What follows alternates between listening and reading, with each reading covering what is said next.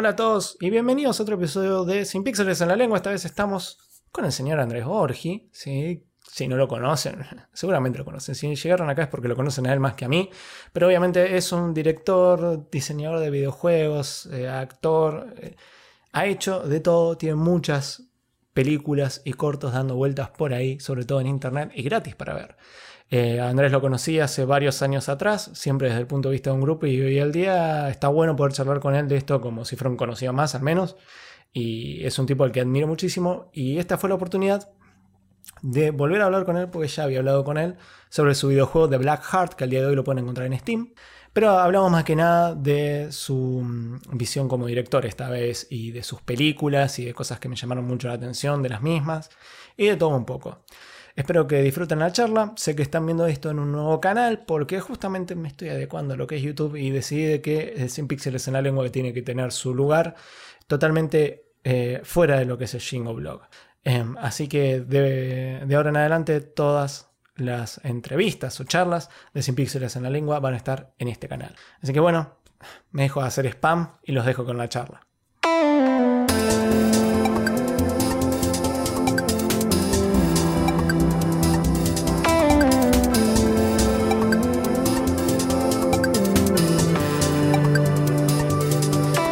Toda la presentación protocolar no me copa mucho. Así como, hola Andrés, ¿cómo estás? Bueno, por si no saben, el señor Andrés Borges. Ahora sí, Andrés, ahora sí, ¿cómo andas? Bien, ¿y vos? Bien, hoy es un sábado relativamente tranquilo, allá está lindo encima. Allá no, no estuvo lloviendo hasta ayer. Eh, sí, ahora está como no se decide. ¿Qué onda? Bueno, primero que nada te voy a decir lo que, bueno, algo que la gente ya sabe es que eh, Detrás de la puerta fue uno de los mejores cortos que vi este año. No me imaginé que iba a estar tan bueno. No es que dude de tu capacidad como director y escritor ni nada, pero fue como que, a la mierda. Este tipo me hizo, me hizo cagar hasta las patas. Me dio más miedo que Alexia, que ya todo el mundo la- lo vio muchas veces.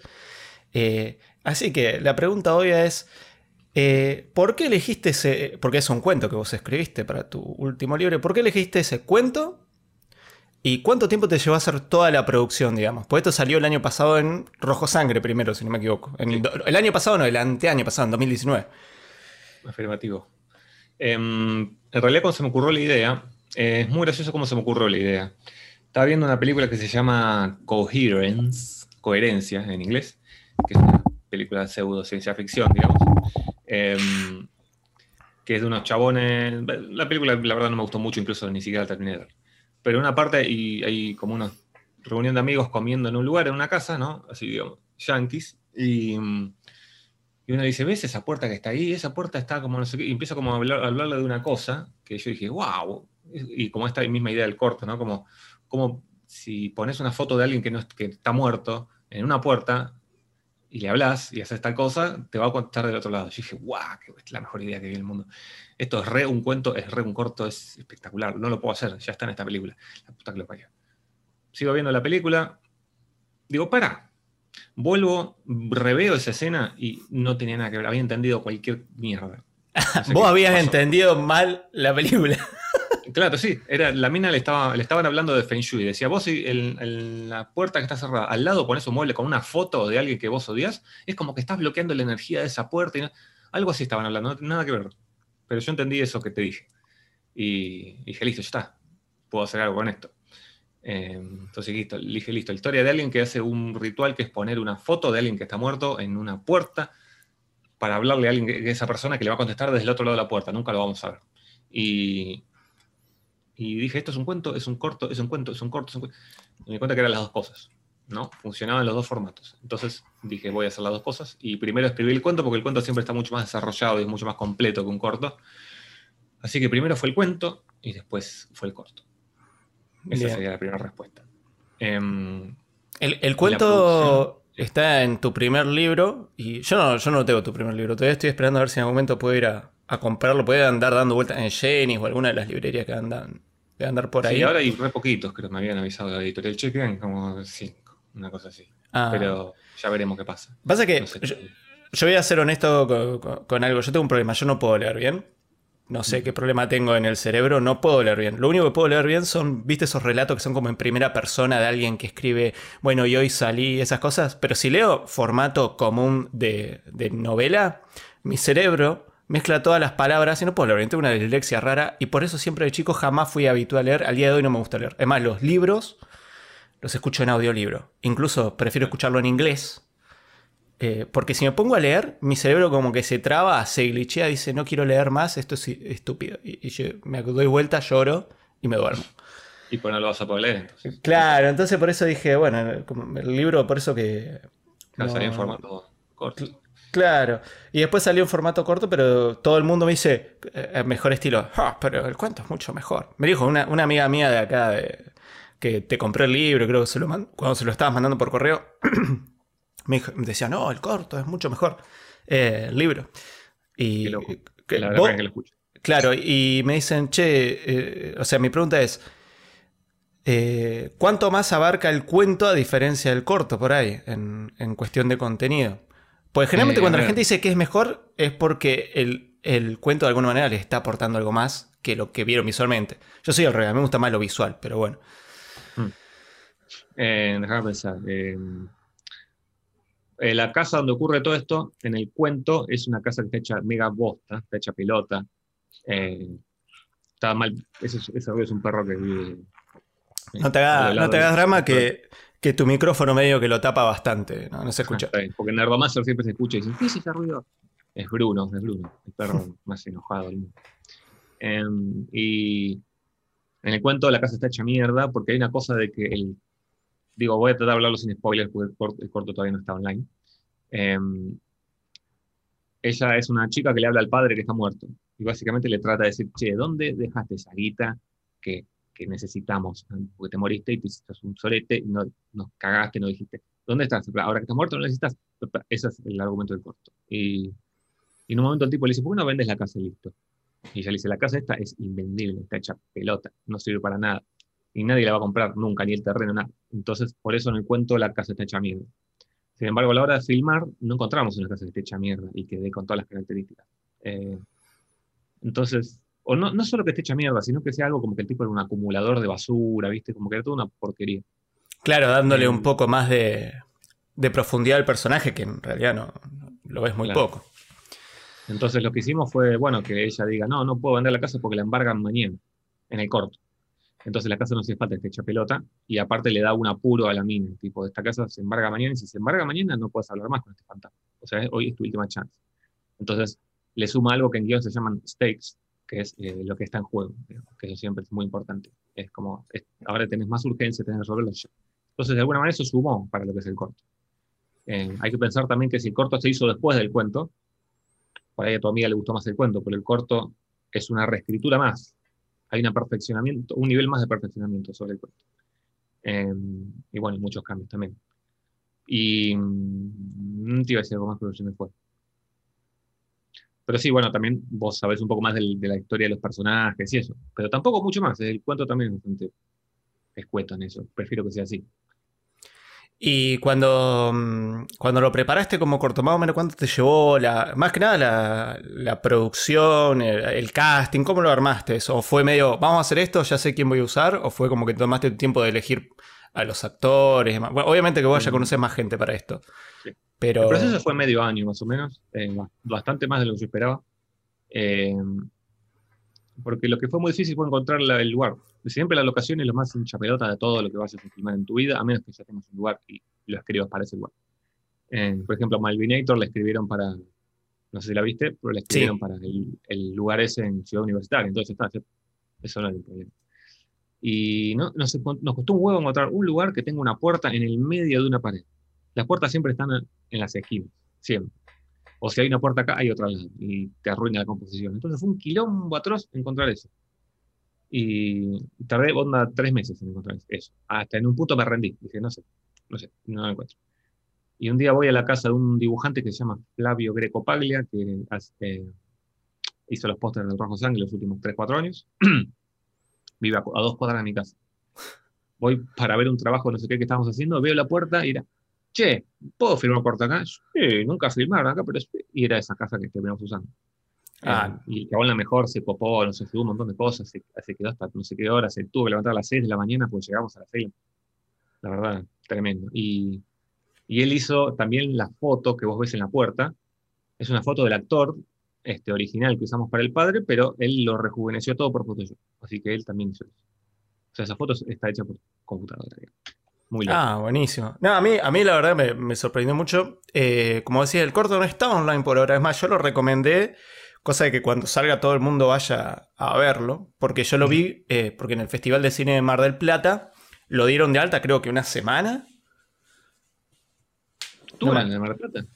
Sí, yo lo vi en el de Mar del Plata. Decía, miralo acá, había un link, entré al link y lo vi online. Ok, puede ser, sí. No lo Y- tengo anotado en los festivales. Listo. el Festival Clase A es el festival más importante del que bien. Bueno, y ahí estaba, estaba el corto. Y Mm. ahí se pudo ver por un tiempo, creo que fue una semana o, o cuatro o cinco días, no me acuerdo, que fue lo que duró el festival online.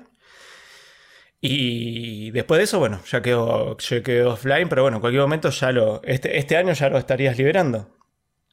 Sí, yo creo que sí, tiene que estar en un festival en abril, entonces ahí no puede estar. eh, pues yo calculo que después sí. Pasa que también fue un año tan palopa para todo, que es muy como inconsistente todo, ¿viste? Como que queda en un festival, después queda en otro y el otro lo cancelan, el otro no, no sabes cómo le fue porque no- nadie te avisó nada, pero estuvo online. Decís, lo mando a más lugares, no lo mando a más lugares, los festivales salen carísimos, mandar las cosas a veces te piden 5 euros, que es una boludez, pero es caro, y no sabes qué hacer. Entonces es como, viste, el, el día de release de YouTube todavía está medio raro. Pero igual Alexia cuando lo saqué en YouTube me lo empezaron a pedir de muchos festivales porque estaba en YouTube. ¿Viste? Entonces esta idea de que un, corto que está online no puede competir en festivales es todo muy flexible. ¿viste? Si al festival le conviene que ese corto esté, le va a chupar un huevo si está online. Sí, sí. Obviamente, es como, Sí. como todo. La- las reglas siempre se pueden. eh, ¿Cómo se dice? Se pueden romper o torcer un poco.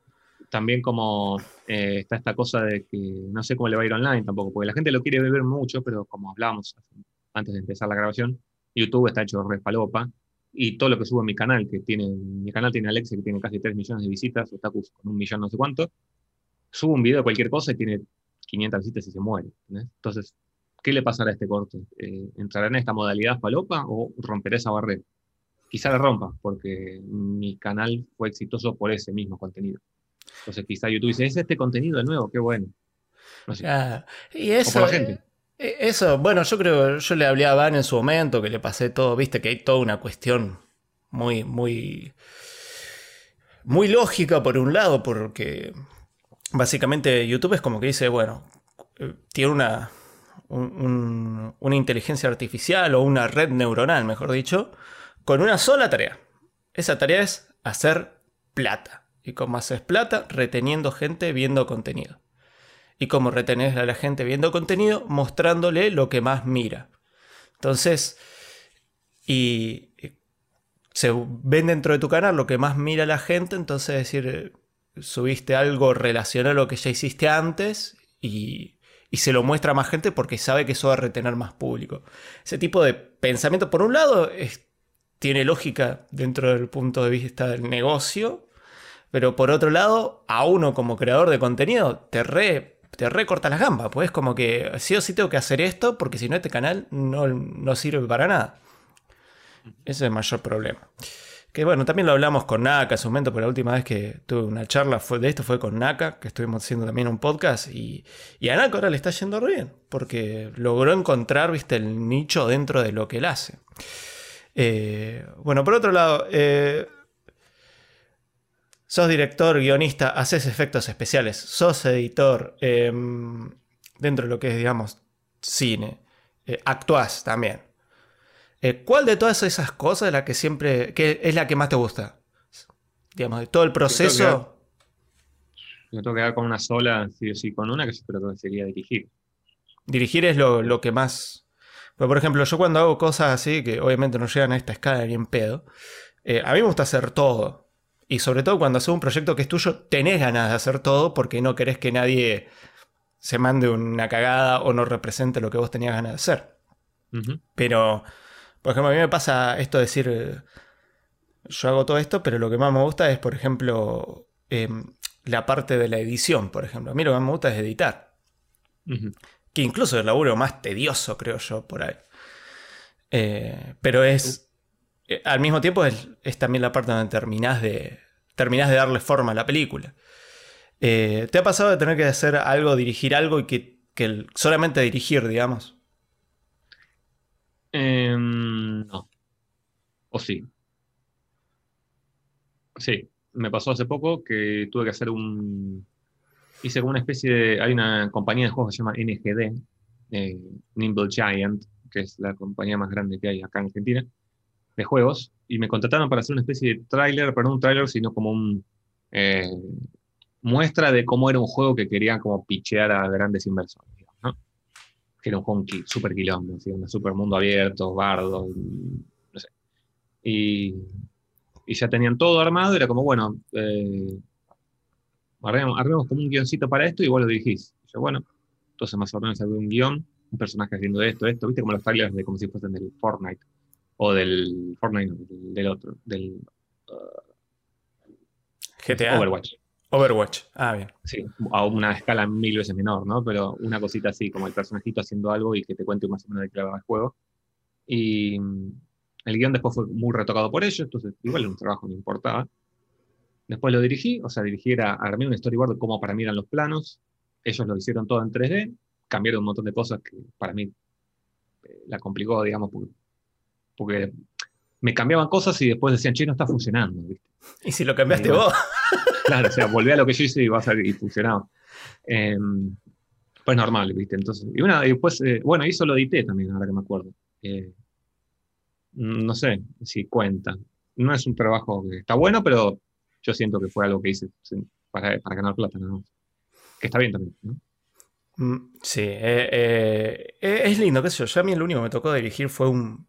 Dirigir, a escribir y toda la cosa fue una publicidad. Lo último que hice fue una publicidad para acá local.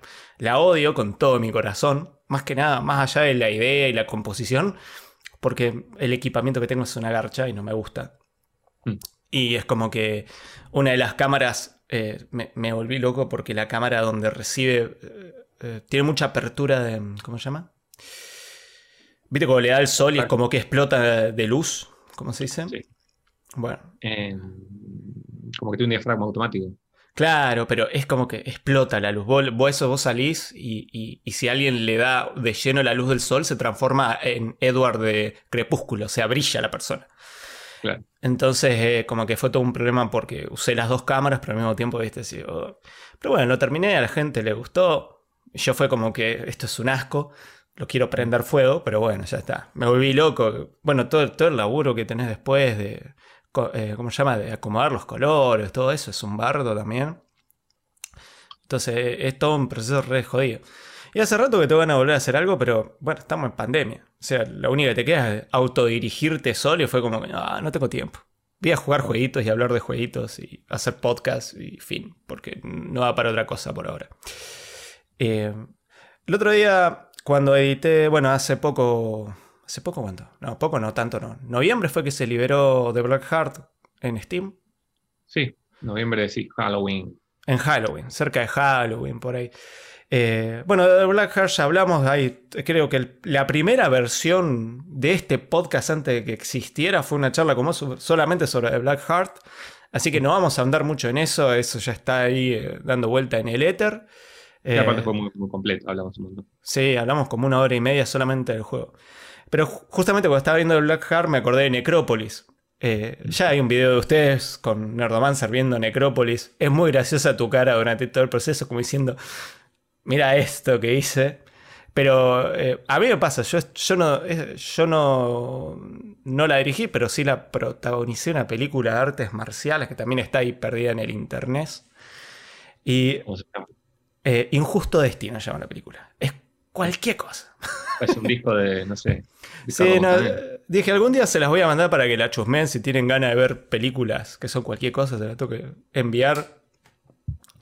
Eh, porque es cortita, es un mediometraje de 50 minutos, pero eh, eh, tiene el- los chicos que la hicieron, porque yo, yo lo único que hice eso fue actuar de rebote y ayudarles un poco sobre el final del guion de la película, guion entre dos comillas gigantes, bueno, no tenía guion eso. Em, y en esa época yo tampoco era muy... No, no tenía muchas ganas de meterme en el mundo de hacer películas porque yo sabía que los chicos que estaban haciendo esto no iban a hacer las cosas que yo quería hacer. Y se veía que si me metía me iba, me iba a gustar mucho y no tenía tiempo en esa época para, para dedicarle, digamos. Entonces fue como que me dijeron, ¿querés ser eh, eh, el, el golpeado número 3 en la película? Sí, era ir una tarde que me peguen. Como, como ibas... ¿eh? Algo normal. Claro. Y cuando llego me dicen, no, vos sabés que nos, falló el protagonista, vas a ser vos. Ni siquiera fue querés ser vos, fue vas a ser vos. Y bueno, ahí que está dando vuelta la peli. Es, está subida en YouTube, pero con comentarios míos de unos amigos encima, porque la peli, el editor le puso música de Linkin Park y copyright por todos lados. Eh, pero pasa eso, yo igual la vi muchas veces la película, ya demasiadas. Es como que me acuerdo, me acuerdo verte viendo Necrópolis con los chicos y me hacía acordar mucho a mí cuando hace años atrás me hacían rever mis amigos esa película era como que es esta garcha, es mirar. Pero te pasa eso con Necrópolis un poco más de decir, bueno, lo ves y, te cagas de risa, decir, eh, de recordar cómo fue hacerla, digamos. O sea, a mí lo que me trae es mucha nostalgia. Eh, sí, igual como que no, posta, no puedo verla. ¿Te, da mucha cosa? Sí, sí, como que no, puedo. Si, es para cagarme de risa y entro en ese modo, bueno, me voy a reír y hay gente, sí, pero sí. Igual ni en pedo le digo a la gente, miremosla, eh, es como... Ah. Fue para, fue para porque supuse que iba a ser algo bueno de, grabar. Pero las eh. cosas muy viejas no las puedo ni ver, ni siquiera bailando con el peligro, pobre.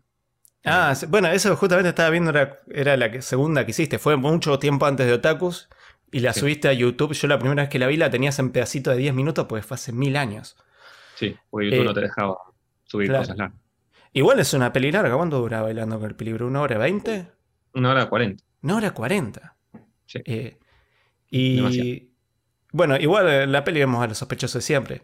O sea, estás vos haciendo de Guadalajara Man, está Nico Stillman haciendo del malo, porque siempre hace del malo Stillman. Sí. Eh, eh, en las dos películas hace el malo. Lo peor de todo es que yo no lo reconocí en la segunda. Está ah, tan cambiado que en la segunda no, que hace de bañato ni lo reconocí. Fue como. Después hicieron el, especial de Otaku 10 años y dije. Ah, este era Stillman. Digo, puta, no lo reconocí. Pasaron muchos años. Y no, hice un cambio de pelo zarpado. No, sí. la edad nos pega a todos. Bueno, el tema de, por ejemplo, de bailando con el peligro. Eh, se nota que es también, digamos, está como Necrópolis en un nivel más arriba, pero de, lo que ya habías hecho. ¿Cuánto tiempo te llevó filmarla? Pues Necrópolis, no sé, creo que lo comentaste, que le llevó creo que un par de fines de semana a la noche en la casa del amigo filmar. Ni en pedo, no, fue un año y medio Necrópolis, fue un montón. ¿Poste? Eh, sí, sí, sí, tiene un montón de lugares, un montón de noches de grabación. Eh, es más compleja de lo, que parece. Y bailando con el periodo un montón de tiempo. Entonces, se me va a volar la casa a la mierda se está moviendo hasta el monitor que sostiene la cámara. Sí, sí, sí, lo vi, temblor. Em, habrá sido dos años y medio, ponele, bailando, es bastante. Me ah, acuerdo que la empecé, empecé en último año de secundaria y la terminé en último año de facultad. O sea, son casi tres años. Así que eh, toma tiempo. Bueno, Bailando con el Peligro sigue estando en YouTube, si no me equivoco, ahora la, la subiste completa, está en un solo tirón. Y hay, como todo un culto a esa película, muy extraño. Todavía hay gente que comenta y dice, oh, me cae de risa. Yo digo, o gente que dice, che, está filmada medio por el culo, ¿viste? Y yo le comento, sí, bueno, la hice hace 30 millones de años. Claro, tiene, tiene 17 años. O sea, eh, Pero te das eh, cuenta de que se, de que se filmó hace un montón, cuando se nota que se filmó hace un montón. Sí, igual, igual tiene una magia de. que, creo que, que de alguna manera lo, traduciste muy bien a Nacido para Morir, que ya es un film mucho más eh, logrado, digamos, en el sentido técnico y demás. Pero de alguna manera mantuviste intacto esto de. Vamos a hinchar la bola haciendo esta película que se siente mucho en, en, en el tanto en. Mm, sobre todo en Bailando con el Peligro, es como que se siente una peli hecha con amigos, que la, más allá que tardaste un huevo en terminarla, la pasaste bien y todo eso. Y Nacido para Morir tiene lo mismo, obviamente con mucho más presupuesto. Igual te llevó mucho tiempo Nacido para Morir, porque arrancaste en 2010. no, entre el 2011, entre, así, mediados del 2011 hasta eh, mediados del 2014. ¿Y cuál, o sea, tres años. Y la pregunta que te voy a hacer, esta no sé, la puedes responder como vos quieras, capaz que... que, ¿Por qué rescastearon a Marcelo Danger, Marcelo Peligro? porque todos los que volvíamos de la película original, de alguna manera teníamos roles mucho más chicos que el de Marcelo Rijo. ¿no? Incluso yo como Guadalajara Man aparezco menos que el original, creo. Y, y Marcelo Riesgo está todo el tiempo. Y para que se voy a cerrar la ventana antes de que se me vuelva. Dale, dale, tranca.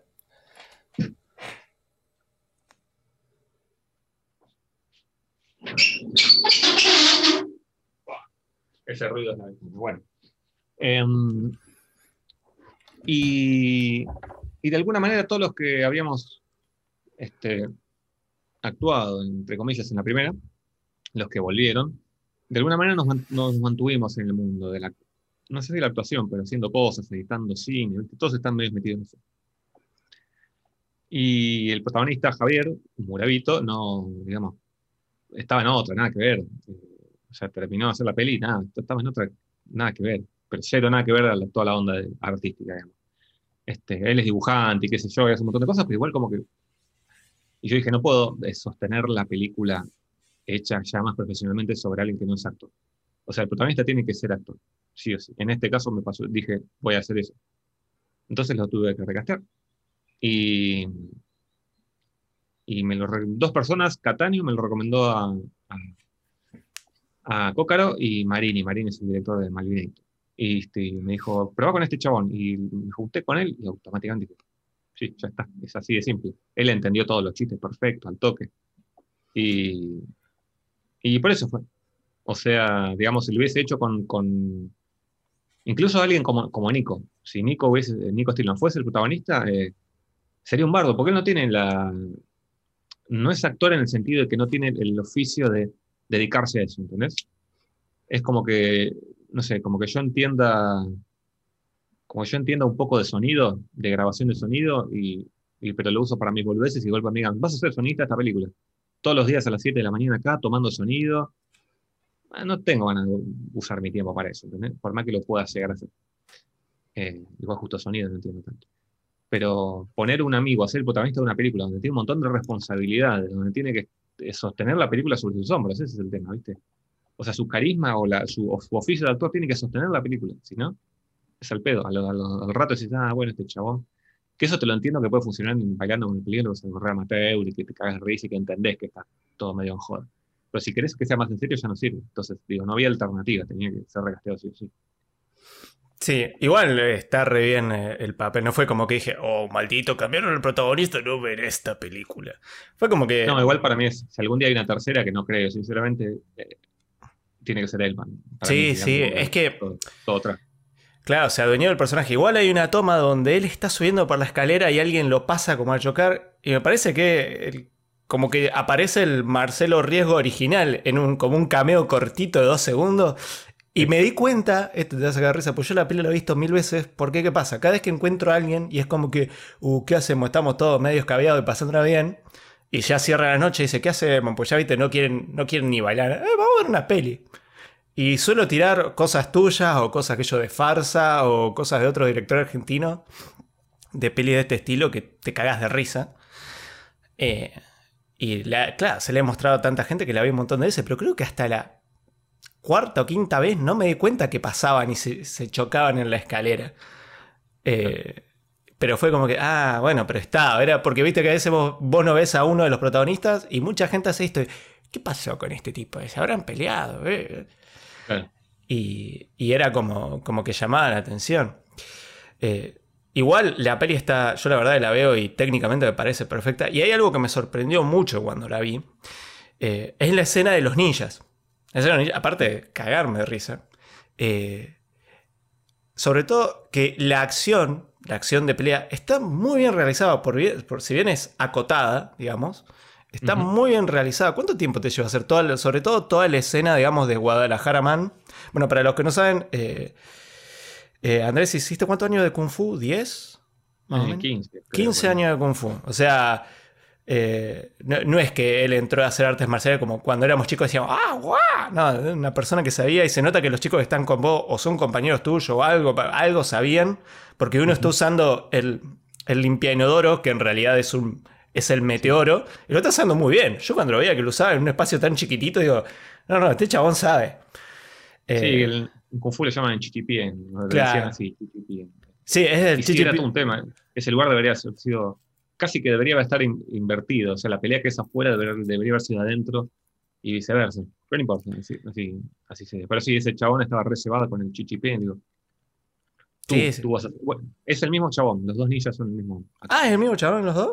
Porque Nulo le pintamos tiene- La, ceja más gorda y con eso y le pusimos anteojos. Listo. Ah, me parecía. Yo creí que eran dos personas diferentes. Bueno, la, la pelea que tenés con él en el patio está muy bien armada. eh, y me sorprendió mucho porque no es fácil filmar acción. Es como No, que es un tío. es un quilombo. O sea, eh, ¿laburás con storyboard para esas cosas? O... Sí, ese- esa parte sí le, le hicimos con storyboard. Eh, aún así hay planos para mí donde no se sienten los golpes, ¿viste? Es muy difícil, como que es, es muy jodido. Pero las- el Marín y el director de, de Malvinator, él fue el asistente de dirección por un tramo bastante grande del rodaje. Y él también es, eh, sabe un montón de artes marciales. Él hizo mil cosas de artes marciales.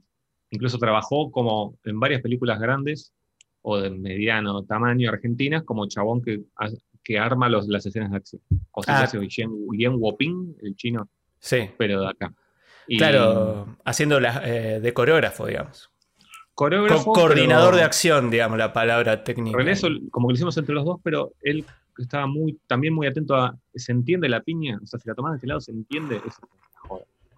Que se entienda, ¿viste? Que se sienta, que no sea un quilombo. Y, y ese, esa, esas dos sesiones las storyboardamos todas. Y fue un quilombo, era interminable la cantidad de papelitos que había, ¿viste? Eran una hoja con un montón de cuadraditos, tiqui, tiqui, tiqui, tiqui. Y justo esas dos escenas, eh, digamos la de pelea adentro y la pelea afuera, entraron en un tramo del rodaje que, en donde nos ayudó un productor poniendo guita. Eh, Entonces, al ayudarnos poniendo guita, todo se volvió muy tipo, bueno, se filma este día y este día, no es que los fines de semana y cuando podamos. Se filma y se termina esa escena este día. Y las dos escenas tuvieron un día cada una. O sea que en un día filmamos toda la de afuera, en un día filmamos toda la de adentro, y fueron do- dos días absolutamente interminables, no termina nunca. O sea, tipo, falta el plano del ventilador, fu, el detalle del cosito, fu, no, porque no se va a entender. tú. Lo único que fue hecho aparte fue eh, una parte donde Marcelo tira un tiro y se cae una botella y hace toda una secuencia. de- Sí, Eso fue hecho todo aparte en mi casa con dos personas, lo hicimos, íbamos moviendo las cositas. sí, sí, esa, esa parte. Sí, me da risa porque eh, creo, si, si no me di cuenta, el ninja de las cejas gordas, que es el mismo ninja, el otro, el que está con, con el Xi Jinping, eh, ese lo, lo doblaste vos, me parece, la voz. Eh, seguramente, sí, creo que sí. Como, en un momento digo, ah, mira, de trucos. Una Sí. boludez así. sí, con esa voz así media nasal para que no se note que es uno. Sí, y aparte, no, de trucos, ¿eh? porque tenían. Claro.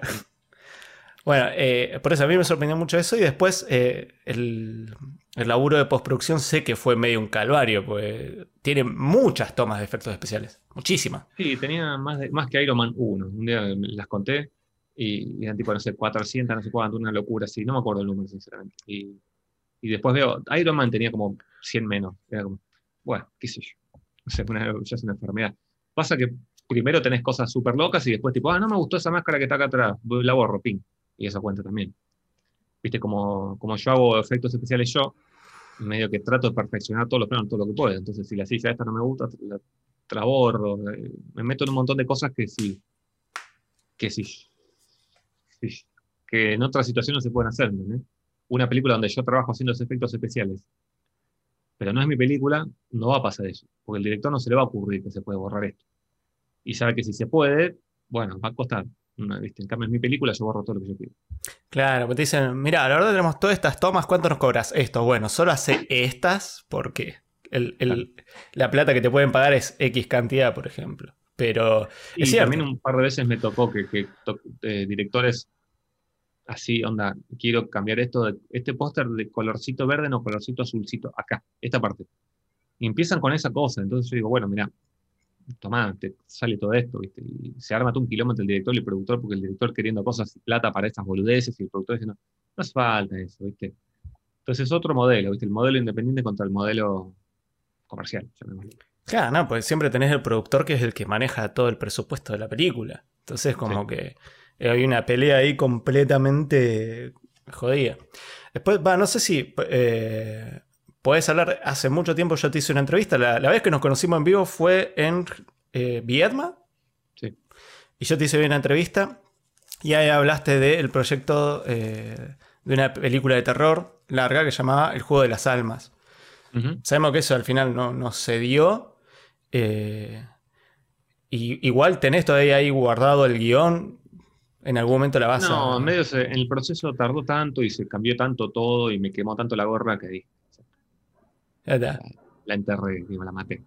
Fue como Eh, que Yo la te, te, te- te cansó todo, todo el quilombo para poder Sí, hacer. puedo- siempre puedo reciclar cosas de esta película. Siempre puedo decir, en esta película quiero poner esta escena que está buena, total. Nun- Nunca se hizo. Mm, Así Bien. que, Ahí, ahí quedó. Sí.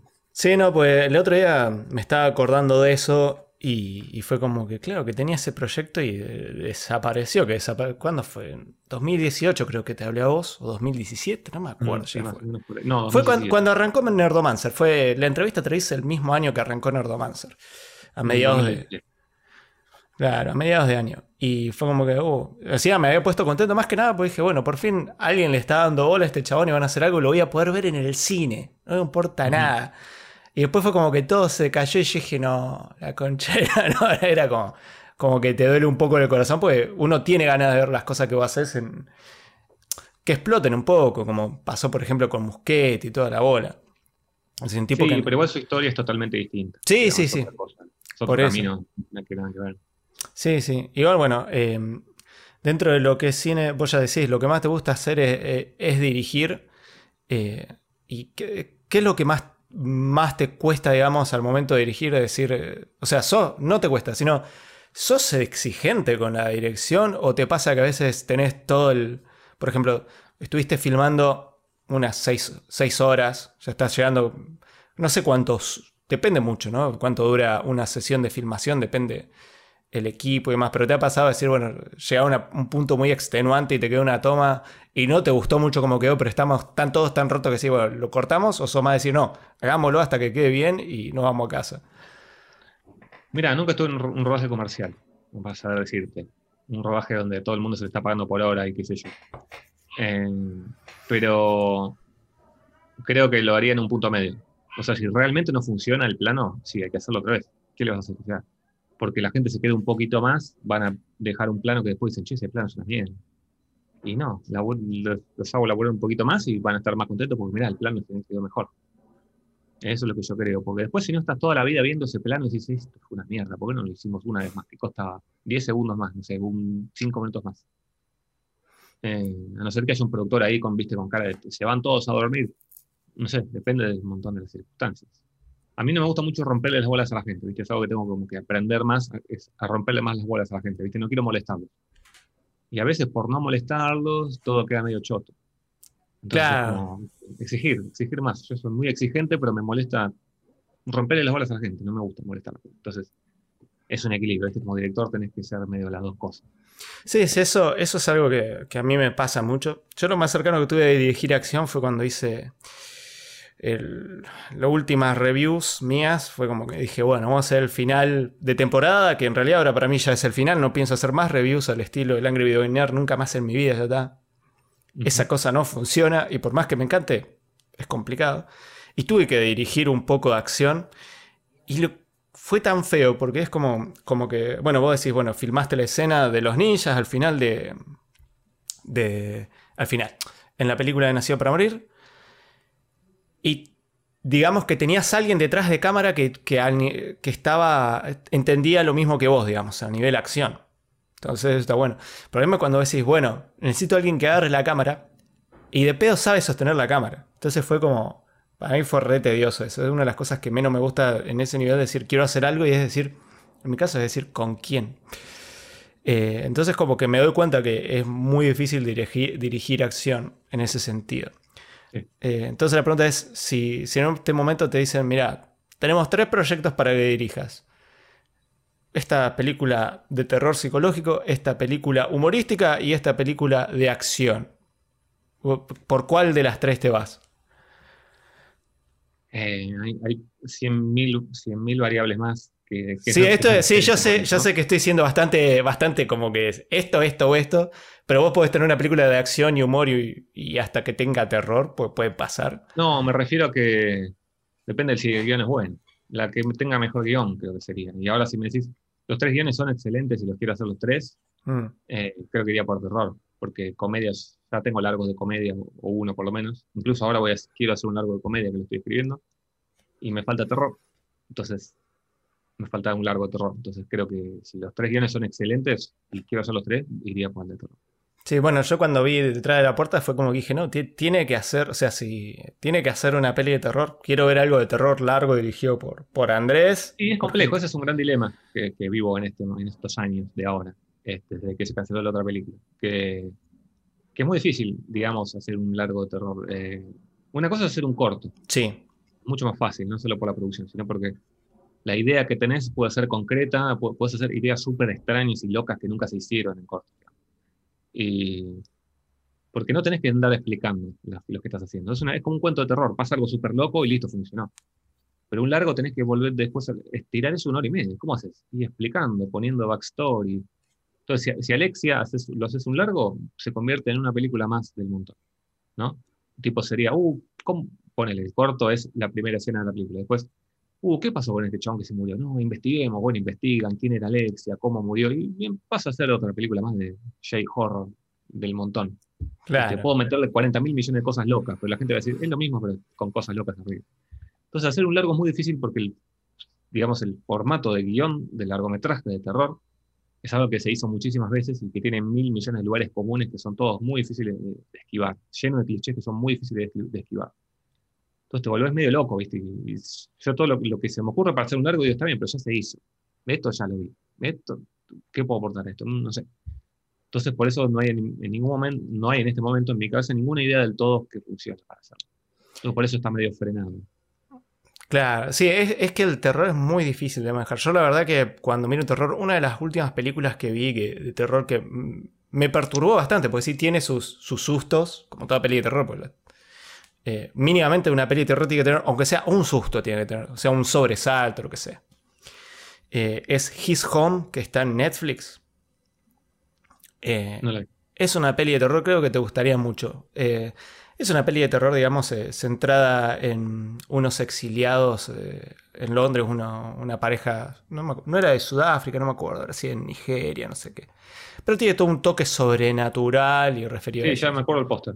Me acuerdo. Hay Está- un montón de personas. así. Claro, y esa es una peli que maneja el terror muy bien para mí, digamos, manteniendo el, el estilo sobrenatural. Y obviamente que tiene, tiene acá tanto su, su jumpscare. Pero está, es como que últimamente el terror es todo muy, muy igual. Yo, por ejemplo, yo todavía no vi Aterrados, ponele. Que ahora, bueno, todo, ahora se revivió la noticia, pues yo me enteré ahora, pero en realidad creo que desde principio de año eh, se sabía que Aterrados había sido, digamos que Guillermo del Toro había dicho, esta peli me gusta, vamos a hacerla, y, pero recién ahora como que resurgió la noticia. Eh, Yo lo sé hace como dos años, pero Claro. fue que resultó. Yo no, ni me enteré que, Salió la, la noticia en Clarín hace una semana y pico. Bueno, para cuando Ah. salga esto probablemente como dos semanas y la comentamos en el podcast. Y después no sé, me puse a ver, pues yo generalmente cuando trabajo pongo algo de fondo como para tener ruido y decir no estoy solo y amargado en mi casa. Eh, y me pongo historias, estoy poniendo mucho la- los trabajos de investigación que hace Magnus Mephisto.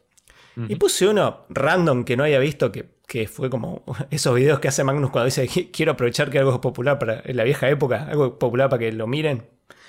Y hablaba de eso, qué sé yo, y en un momento dice, no, sí, porque esto me hace acordar mucho la peli Aterrados. El video es del año pasado, ¿viste? Del, del 2019. La tengo con que es el año pasado, todavía no supero que cruzamos al 2021. Es el 2019 o finales final del 2019, principio del 2020. Y dice que no sé si saben, la peli ahora la va a hacer, eh, la tengo con Benicio del Toro- eh, Guillermo del Toro. Yo dije, desde esa época que ya la tienen ahí, todavía está ahí. Y me puse a pensar, ahora que me decís dos años, es increíble el tiempo que lleva eh, a nivel Hollywood, que por más que sea Guillermo del Toro que esté pujando, que te lo hagan. Porque dos años y todavía la peli ni siquiera decir, bueno, eh, eh, bueno, ahora con el tema de- del coronavirus, olvídate, ¿no? Pero ni siquiera Sí, está. que por más eso. que esté Guillermo del Toro, digo, hay un montón de productores más. Entonces Guillermo del Toro viene y dice, chicos, pónganse a hacer esta película, yo digo que hagan, pónganse a hacerla. Y el chabón se va a hacer sus películas, porque también es director. Mm. Entonces el director queda, el Demian Rugne queda a merced de los demás productores a ver qué quieren hacer. Tenés el aval de Guillermo del Toro, pero él, él no, va, no va- se va a sentar a hacer las planillas. de citación de la gente. Entonces es como raro. Andás a ver cómo funciona Hollywood, este es un quilombo atroz, ¿viste? No, sí. Yo también sabía de. Hay una película venezolana que se llama La Casa del Fin de los Tiempos, que es una película, esa mirala está muy buena. Eh, creo que es la única película de terror venezolana o la mejor, no sé, pero está muy buena. Y, y el chabón también le, pe- le pegó la onda Hollywood porque conoció a Muschietti en el Festival de Bélgica, el mismo lugar donde lo- yo lo conocí, eh, o sea, nos conocimos los tres ahí. Y, y se fue a Hollywood ahí a probar, qué sé yo, y esto, el Festival de Bélgica fue en 2015. Y aquí estamos todavía, esperando. Quedó dando vueltas. Hicieron una remake coreana de su película, No. donde no pusieron ningún crédito. Fue tipo, ningún lugar dice basada en esta peli venezolana. O sea, no fue una por remake, fue un bootleg coreano de su película. Pero garpado. O sea, garparon todo, pero no pusieron el nombre del chabón. Que eso Ah. me parece fue un porro. no, e- eso está mal. Y, pero aún- está ahí. Ahí está, no, todavía no pasó. Sí, O sea, eh, ¿viste? ¿Vos, vos qué, qué haces en este caso? Decís, eh, digo, yo en mi caso. ¿Qué haces? ¿Te vas a Hollywood y te quedas ahí esperando, viste, en un, en un motel, gastando guita todo el día, dos años a ver qué pasa? ¿O, o te pones a hacer otra cosa? Entonces, yo no podría, yo estaría, que, querría hacer mil cosas al mismo tiempo. Entonces, es tan complejo, viste, no sabes con qué te puedes encontrar. Es el lugar más, es una picadora de carne aparte de Hollywood. Tiene sus Sí. cosas espectaculares y sus cosas que son terribles. La gente la, la, la arruina. sí, entonces, a, a mí, a mí me pasa de, sa- de conocer, no por, por mí, sino porque, por ejemplo, escucho muchos podcasts de gente que vive ahí. Sobre todo escucho muchos podcasts de comediantes. Eh, Los Ángeles para los comediantes en Estados Unidos es como la meca, sobre todo porque está de Comedy Para Store. todo el mundo, ¿eh? Sí, Para sí. Las bandas más grandes son de Los Ángeles. Todo- eh, en Los Ángeles está el sistema de difusión hacia el mundo. ¿eh? Entonces, Claro. si una banda, andate a Los Ángeles, como California Cale, digamos, eh, Red Hot Chili Peppers. Está bien, ellos son de ahí ya. System of a Down nacieron en California, entonces la- ya la tenían servida. digamos. La- ya está, no tenían que ir a California, pero muchas bandas, eh, bandas inglesas se van a California para. eh, todo el mundo, todo está en California, todo lo que es la explosión ¿viste? del arte, de la Sí. cultura. Bueno, pero creo que una de las cosas, está bien, esta pandemia ha sido una mierda, pero una de las cosas que, que me, me gustó mucho, de- que creo como una ventaja, es que Los Ángeles ahora es una mierda, literalmente. O sea, eh, el hecho de escuchar mucha gente que vivió ahí o que sigue viviendo ahí, y, o sea, los chabones están en, en decir, eh, no dejan abrir eh, restaurantes, o sea, pero desde que arrancó. Eh, y he, escuchado charlas con, mucha gente que vive ahí que ya no puede trabajar de lo que generalmente laboraba. O sea, allá mucha gente va a comer a restaurantes, sale, vive de la noche. Por ejemplo, el Comedy Store cerró. O sea, un montón de, de comediantes que estaban en Los Ángeles vivían de trabajar en el Comedy Store y ahora eso se murió. Y algunos se están yendo. eh, y es como que Los Ángeles se transformó en este lugar como medio posapocalíptico. Y, y por un lado es una garcha porque es donde salen muchas veces muchas de las cosas que a nosotros nos gustan. Y por otro lado es como que decir, bueno, también está bueno que se descentralice un poco la, la industria del, entretenimiento, que se abra la, la idea de que muchos productores dicen, bueno, no vamos a Los Ángeles, vamos, no a producir, no sé, a Ontario, Canadá, qué sé yo, no vamos a otro lado. Eh, Y pasa, creo que para cualquier director de cine, a menos que, te encante Los Ángeles, es siempre, si no estás ahí, es siempre una paja porque está esta cosa. Bueno, a mí mismo Andy Muschietti me dijo, si vos si querés ser un gran director de cine, te, vas a tener que mudar a Los Ángeles, no te va a quedar otra, me dijo.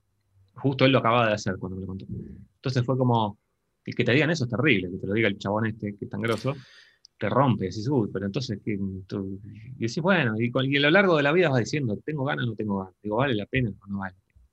Y vas viendo, depende de qué proyecto salga. Claro, eh, pero bueno, eso pasa a todos los niveles. O sea, es como, por ejemplo, a mí me encanta hacer todas estas cosas. Pero estoy en la Patagonia, en Neuquén. Claro, acá es lo mismo con Capital. Exactamente. Exactamente. me- Y yo sé que si yo viviera allá, eh, tendría, o sea, tendría más posibilidad de hacer cosas. O sea, porque, por ejemplo, la gente que hace cine como a mí me gusta, como haces vos, o, o como hace, que yo, Pablo Paredes con Fars, y todas esas cosas a mí me gustan, están allá. O sea, yo no diría que estaría haciendo cosas con ellos, pero tendrías el contacto y diría, si necesitan ayuda con esto y demás, ya que uno está editando y demás, tenés contacto con gente que hace esto. Está bien, hoy en día con internet podés decir, por ejemplo, decir, mira, estoy en este proyecto, necesito un editor, me da una mano, yo te voy a decir que sí, pero es una paja si yo estoy acá en Neuquén y vos estás en Buenos Aires. Por más que me puedas mandar los archivos de, de Google por internet, lo que sea, por un Google Drive, lo que sea, sigue siendo una paja. Poner lo mismo a decir, che, mira, todo esto no me funciona, eh, juntémonos a charlar. Y te juntás y charlas y las cosas se cierran diferente que incluso ahora que estamos teniendo una charla por Zoom. No tenés el lobby, digamos, no, no es que un montón de veces, digamos, yo antes vivía en Ciudadela, ahora vivo en Ciudadela es provincia, está la General Paz que separa todo y hay Ciudadela es el primer barrio del oeste. Y Parés vivía en Aedo, que es el cuarto barrio para el lado del oeste. Y entonces no estamos tan lejos. Y él me decía, che, hoy la noche vienen todos para acá, vamos. Y yo voy, iba a la casa y estaba todo el mundo. Todos los del cine, estaba de Pin Road, todo el mundo. Este, después eso se cortó porque yo me vine para Capital, pero bueno, tampoco es tan lejos, ¿no? Pero es eso, digamos, es como en, ese, en esa boluda de estar charlando, uno te dice, yo, yo creo, lo mismo que Hollywood, quiero, vas a comer en un restaurante y está Jack Black, y poner que vos sos regroso y Jack Black te dice, uh, boludo, vos sos tal, y se pone a charlar, y yo quiero actuar una peli tuya, ¿eh? ¿Me avisas? Y la hacemos. Y está, eso no se hubiese dado, sino, sí, o sea, tengo que concretar una llamada por Zoom con Jack Black primero. Claro. Y ver qué pasa, con una idea concreta, ¿viste? No, en una charla que salió solo. No, primero. Claro, primero que te conteste el mensaje y te diga, sí, dale, charlemos. Yo, ya esa parte tenés que, llegar. Entonces es como que tiene eso, o sea, a, todos los niveles. O sea, a mí me pasó lo mismo. Eh, y lo pensé en su momento, de decir, bueno, me, voy a Buenos Aires, pero bueno, ya había, yo ya había sido papá. Y quienes sean padres saben que decir, me voy a vivir a Buenos Aires, porque yo tengo todavía contactos allá de cuando fui editor para Malditos Nerds. Y como que digo, bueno, voy rompo un poco las pelotas, aunque sea ver si puedo seguir haciendo laburos de edición, sobrevivo un tiempo. Pero voy a estar en un lugar donde están toda la gente que, hace cosas que a mí me gustan, tengo más contacto directo y es gente copada. O sea, ustedes son unos copados porque cuando nos conocimos en Rosario fue buenísimo. O sea, yo ya te había conocido antes, pero que habíamos charlado dos boludeces y cada uno haciendo lo suyo, ¿viste?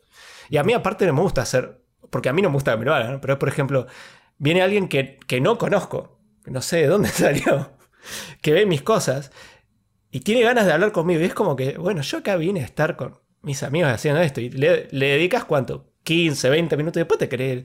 Y esa persona por ahí quiere charlar más, como juntarse más, como y es como que te da cosa. Entonces yo cuando me toca estar de ese lado, de ser el groupie, entre comillas, no me gusta ir y joderles, es decir, o, por ejemplo cuando, cuando salió lo de, lo de filmar con ustedes, fue algo que nos propusieron ustedes. O sea, yo no iba a decirte, che, chicos, filmemos, hagamos algo. Por más ganas que tuviera, porque me siento que estoy del lado del grupi y siento que estoy rompiendo las pelotas. Me, tengo mucho eso. Porque tampoco me gusta cuando está del otro lado viene alguien que no conozco y, es como que no nos conocemos, qué sé yo. Y es un equilibrio muy, complicado. Y aparte depende del humor de que tenga cada uno ese día, ¿viste? Por ahí uno está re con ganas de hablar con todo el mundo y, es espectacular. Y el otro día está como, uy, hoy quiero ir para allá y no sé, y de golpe te frena gente. Y está todo bien, pero es como que sentís como que quieren hablar un montonazo de cosas. Claro. Y, vos un, poco, digo, por ahí te habrá pasado también. se siente como, como a veces como estar en el banco, en la cola del banco, y que el que está adelante, que no conoces, te diga, che, ¿qué haces? ¿Sabes que compré un auto? Y, te empieza a hablar de su vida y vos decís, te conozco, no, no sé, no entiendo nada. Como que la gente tiende a pensar que, a sentir que te conoce en persona. Claro. Porque, vio, porque te vio tus videos y sabe cómo pensás y te vio un montón de cosas. Pero vos no lo conoces a lo que es la primera vez que lo ves. Entonces, es muy loco. Y a veces, depende mucho cómo se acerque. Si la gente se acerca con buena onda, está buenísimo. Sí, sí, es que bueno, eso tiene. Nosotros, nosotros dos, por ejemplo, tenemos horas y horas de, de, charlas con otra gente, pero la gente te conoce a través de esas charlas, por más que estén un poco editadas o no y demás. Pero por ejemplo, nosotros tenemos 300 episodios del podcast, más de 300 episodios ahora. Y vos tenés que imaginarte que esos 300 episodios son cientos de horas de gente que te escuchó. Y que incluso te vio crecer dentro de eso mismo que vos creaste, porque eh, eh, el Shingo que arrancó Tac Tac Duken hace 6 años atrás no es el mismo que es ahora. O sea, yo fui creciendo, aunque ya soy un boludo grande, uno sigue creciendo como humano. Hasta que se muere, uno va cambiando mucho. Entonces esa persona, si escuchó todos los programas, te vio crecer todo eso. ¿Saben cuándo nació tu hijo? ¿Cuándo te separaste? ¿Cuándo estuviste mal? Entonces sienten, sienten esa afinidad de decir como que sos un amigo. Después llegan y vos decís, hola, no, sé quién sos. Y es como que te hablan como que te reconocen, entonces da esa cosa. Yo siempre igual trato de ponerle la mejor, incluso si estoy, estamos ocupados, sobre todo cuando vamos a Rosario que cubrimos el evento. Y como te digo, en Rosario es como que yo estoy en el medio, porque hay gente que escucha el podcast y está re como loca y quiere hablar con vos. Y yo también estoy del otro lado, porque cruzo gente la- de la que leo sus historietas y también todo hablar, hablar con esa gente que no conozco. O, lo mismo que cruzarnos con creadores de contenido como, como ustedes, eh, Nerdomás y demás, es como que me toca estar más en el medio, digamos. Sobre todo pues yo consumo mucho de los dos lados. O sea, Claro. estoy del lado de que consume el producto y del lado que lo hace. Entonces como que estás ahí en en esa, en esa línea en el medio que no, no sabes qué hacer. Eh, pero es, raro. Eh, yo me acuerdo que ustedes tenían, habían cortado un par de experiencias de lo que fue encontrarse con gente. Me acuerdo cuando eh, un flaco se quiso sacar una foto con ustedes y le dijo, ¿y si nos damos un beso? Me cago de risa cada vez que lo veo. Sí, pobre pibe. Después lo vi un par de veces se Bueno, arrepentía de haberlo hecho. pero bueno, está bueno porque quedaste inmortalizado, qué sé yo. Es que uno eh, tiene que entender que no hace pelotudes. A mí me ha pasado, ahora ya no tanto, pero antes que era un poco más impulsivo y tarado, sol- solía decir estupideces delante de gente que, que me, que me parecía recopada y me quedaba mirando como, Cagu, quedé como un boludo. Claro, sí, sí, sí. Eh, pero suele pasar, así que si estás escuchando esto y sos el que le quiso dar... ¿A quién te lo dijo? ¿A vos? ¿A vos fue que te lo dijo? Eh, creo que sí, sí, a mí. Sos el que le quiso dar el beso a Andrés, no te hagas problemas, son cosas que pasan. Aparte de Andrés, es un chico bonito, te dan ganas de, de comerle la boca. Claro. Eh, bueno, con re- respecto, volviendo al, al corto de detrás de la puerta, ya comentaste lo que fue hacerlo. Yo la, la verdad que lo vi. Esto es una cuestión totalmente técnica, es sobre el final y no quiero decir qué es, pero hay un efecto especial sobre el final me- que me dio la impresión de que laburaba a un menor frame rate y le daba un, un toque extra. Una, es una toma de dos segundos. No sé si lo hiciste a propósito, quedó así por el render. ¿Es esta? Digamos, Sí, sí. Au. Eh, Cuidado. me castigó el spoiler, el dios del spoiler. Eh, no, no te puedo contar cómo la hice, pero no es un tema de frame rate. No es un frame O sí. rate. Eh, a mí me Sí, dio sí, la impresión de que fue una cuestión de frame rate, pero le dio una sensación. Mira, yo te digo, yo creo que. Que cuando uno. A mí me pasó últimamente vivir cosas medias raras acá en casa. Hmm. Eh, no por mí. Yo, yo, o sea, yo soy lo, lo más lejos de alguien que le pase algo sobrenatural toda la vida. Nunca pasó, incluso cuando lo busqué, de decir, oh, vamos a la casa esta embrujada, vamos, no pasaba un como, no, no estoy hecho para esto. O sea, yo no puedo ver el otro lado. Pero mi novia sí. Entonces, no han pasado muchas cosas de. Está en el baño y le tocan la ventana de mi casa. Y, y es raro porque la ventana de mi baño es un cuadrado, ¿no? Donde entra, tiene su vidrito. Y de ese cuadrado hay. Primero estoy, la ventana da a un primer piso que nadie llega. Pues tiene un primer piso. Y la ventana está tapiada con, con metal directamente. Tiene una reja de metal que tapa todo el cuadro de la ventana. O sea, nadie puede meter la mano y golpear la ventana. Claro. Y la tocaron. Y fue como. La- eh, claro, sí, sí, sí, e- e- esa fue la sensación. Y me han pasado muchas cosas así en los últimos seis meses. Su- suele pasar cuando estás con alguien que sí tiene cuestiones de esas en la vida. Eh, y justamente, eh, por eso te digo, esa parte te transmite esa sensación de. te transmite que pasan ese tipo de cosas. Por eso estuvo muy bueno. Es más, le hice ver a mi novia el corte y fue como que. Eh, Quedó maravillada. Porque le hice ver también, obviamente le hice ver Nació para morir, me puteó toda la vida, eh, porque no le van ese, ese tipo de peli fuma- fumona que, de, de ese estilo que yo adoro. Eh, pero eh, le mostré detrás de la puerta y quedó maravillada. Por eso te digo, es, eh, esa sensación de horror raro, lo transmite muy bien esa toma, digamos. Sí, te lo contaría si no fuese que el corto no salió. Eh, Claro, no, cuando en algún momento lo podemos charlar cuando haya salido, pero es Claro. como da la sensación de irrealidad. A eso vamos. Sí, es que algo tenía que tener. Digamos, como que hoy en día creo que si pones un. aparece un ser sobrenatural y es un chabón maquillado, no sé, que estar iluminado, pero perfecto, y tenés que ser un genio para no sumarle algo de postproducción. Digo, Alexia tiene un montón de postproducción. El último plano donde aparece Alexia, y, ah, se le corren los ojos y qué sé yo. Sí, Si, si era solo alguien con un maquillaje y encima en un plano tan cerca, no iba a alcanzar, iban a decir, ah, alguien con un maquillaje. Entonces creo que no sé, yo cuando es el plano ese, el plano espectacular de cualquier cosa que haga, eh, le meto un montón. Yo le digo planos plastilina. Como que los agarro y con postproducción se empiezo a moldear y a cambiar y a cambiar y hasta que quede algo que no tiene nada que ver con lo que filmaste. Ponele. Eh, hasta que me viste como una cosa medio de pintura, como que en rodaje no me alcanza el tiempo. Rodaje digo, está, está bueno, está bueno, pero yo me voy a, le voy a resolver después esto. Eh, arréglenlo en postproducción. Eh, lo arreglo en post, sería en este caso. Claro, lo arreglo en post. Me toca la Pero bueno, tenés eso que también te gusta hacer efectos especiales. Es más, he hecho efectos especiales para varias cosas. Una de esas fue una serie de, de, de superhéroes web que te acordás que creo que vos me comentaste porque yo la creo que, la que, que, vos te pareció loco que a mí me llegara y te dije que era pues me aparecía la publicidad. Que está basada en unos cómics que no los conozco. Eh, pero fue como que dijeron que vos hacías los, efectos y ah, la voy a chusmear. Vi el primer. Vi el primer. Eh, ¿Cómo se dice? El primer episodio y fue como que dije. Tiene 7000 errores esto, no pueden largar esto así. Fue como que me dio mucha cosa. O sea, los efectos estaban bien, muy bien. Pero la edición, el sonido y el balance de colores, que no sé si quién hizo el balance. Vos, no tocaste esa parte, me parece. Pero aparte, solamente los efectos. El balanceo de colores era pésimo. Y fue como que. Y me estuvieron vendiendo esto como que iba a ser algo resarpado. Y lo vi fue como. Ah, y no me dieron ganas de verlo tiene La habilidad, quizás tiene la habilidad de, lo comercial, ¿no? De que, de que, a vos te llegue. Claro, ese es el punto. Por eso te digo. O sea, tenemos esto de que. Eh, cuando uno hace algo bueno también tiene que meterle un nivel estúpido a la otra parte, que es toda la parte comercial. Y a mí personalmente yo soy un desastre. O sea, eh, yo, yo como que hay una parte, esto no es tanto comercial, pero sí, que si vos haces contenido, alguien tiene que ver tu contenido. La única forma que la gente vea tu contenido es que estén interesadas no solamente en lo que vos haces, sino en vos. O sea, vos le tenés que caer bien a la gente, la gente te tiene que conocer.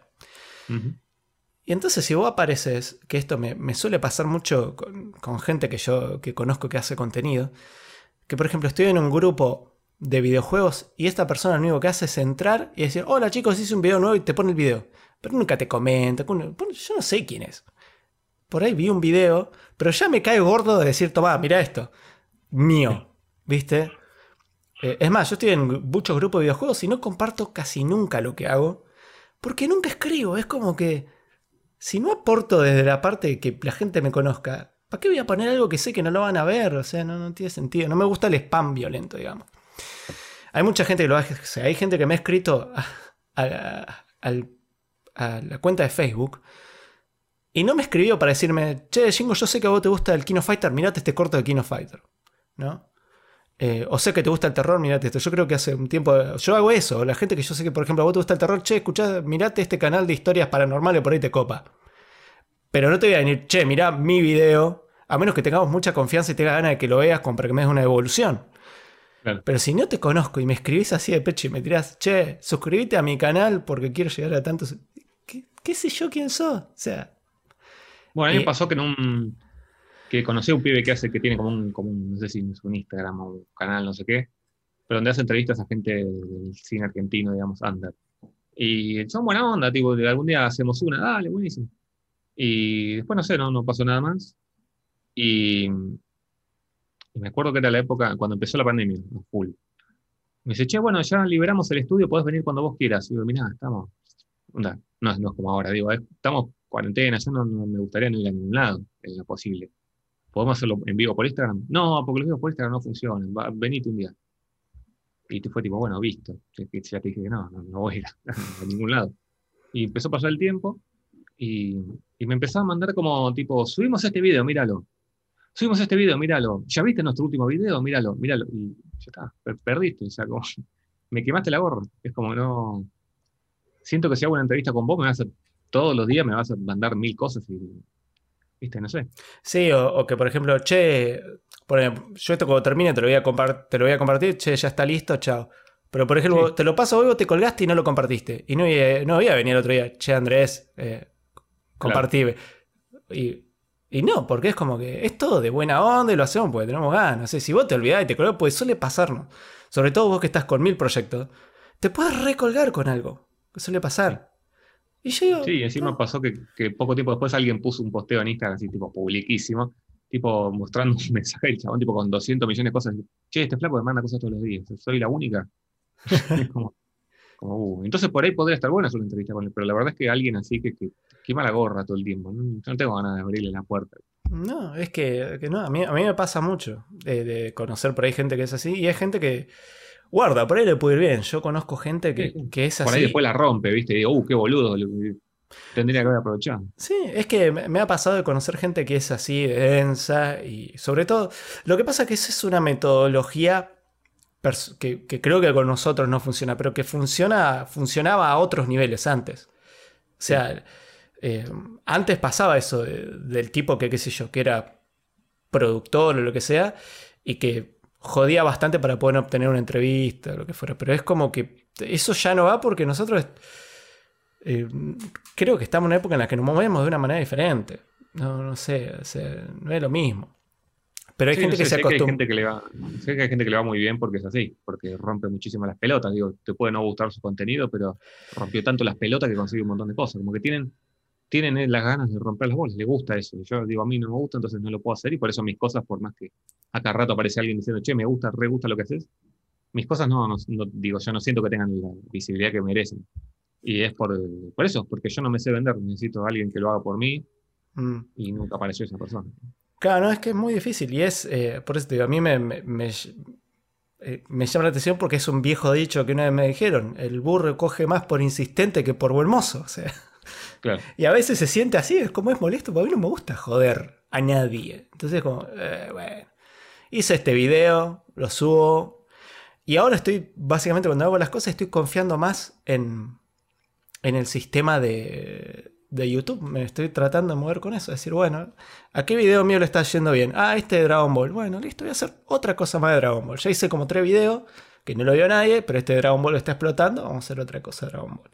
Eh, bueno, eso, eso me estoy acordando ahora que estoy pensando en Dragon Ball. A fin de año salió la última build de la gente de Hyper Dragon Ball Z, que justamente vos de casualidad, uno de los chicos que está ahí también es con- era conocido tuyo en la época de Mugen Vieja. Sí. Eh, y para mí Hyper Dragon Ball Z es hermoso, cada tanto lo agarro y es como... Ahora sacaron la última build y tiene como 16 personajes, ya es una monstruosidad. Estamos muy zarpados. Es, es muy zarpado.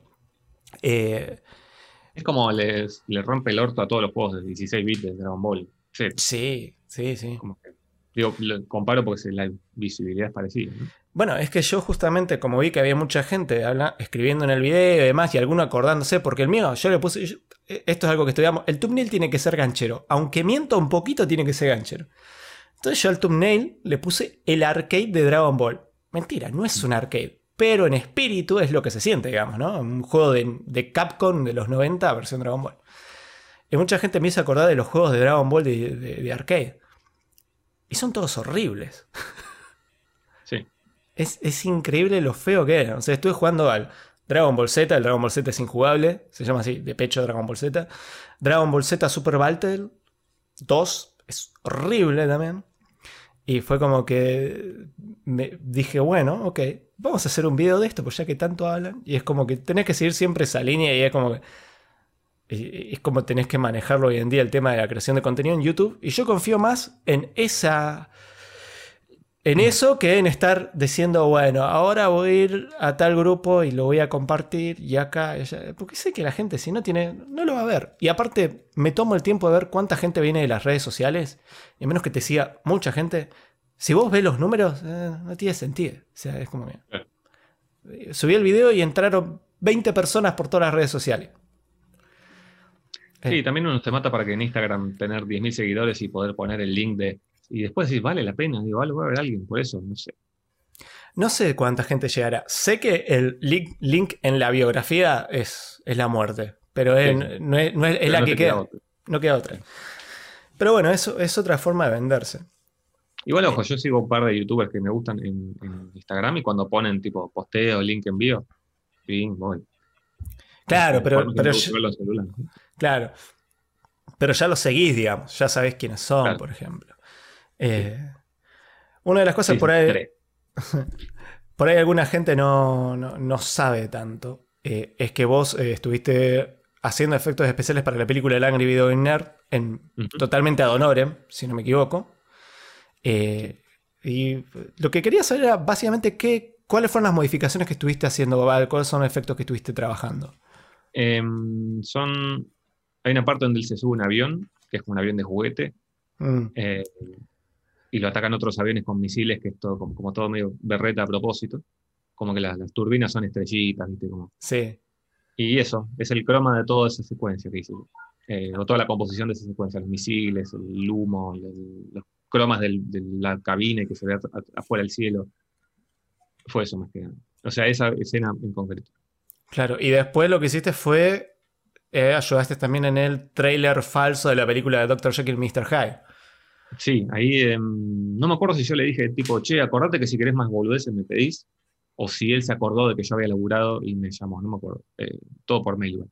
Y me escuché, tengo esto, ¿me puedes ayudar? Y sí, y yo lo que ahí lo que hice fue explosiones. Eh, hay un chabón que viene con una bomba y la bomba, y la bomba está prendida y explota, ese todo eso. Porque también hay como unos cromas con monstruos, eso lo hizo alguien más.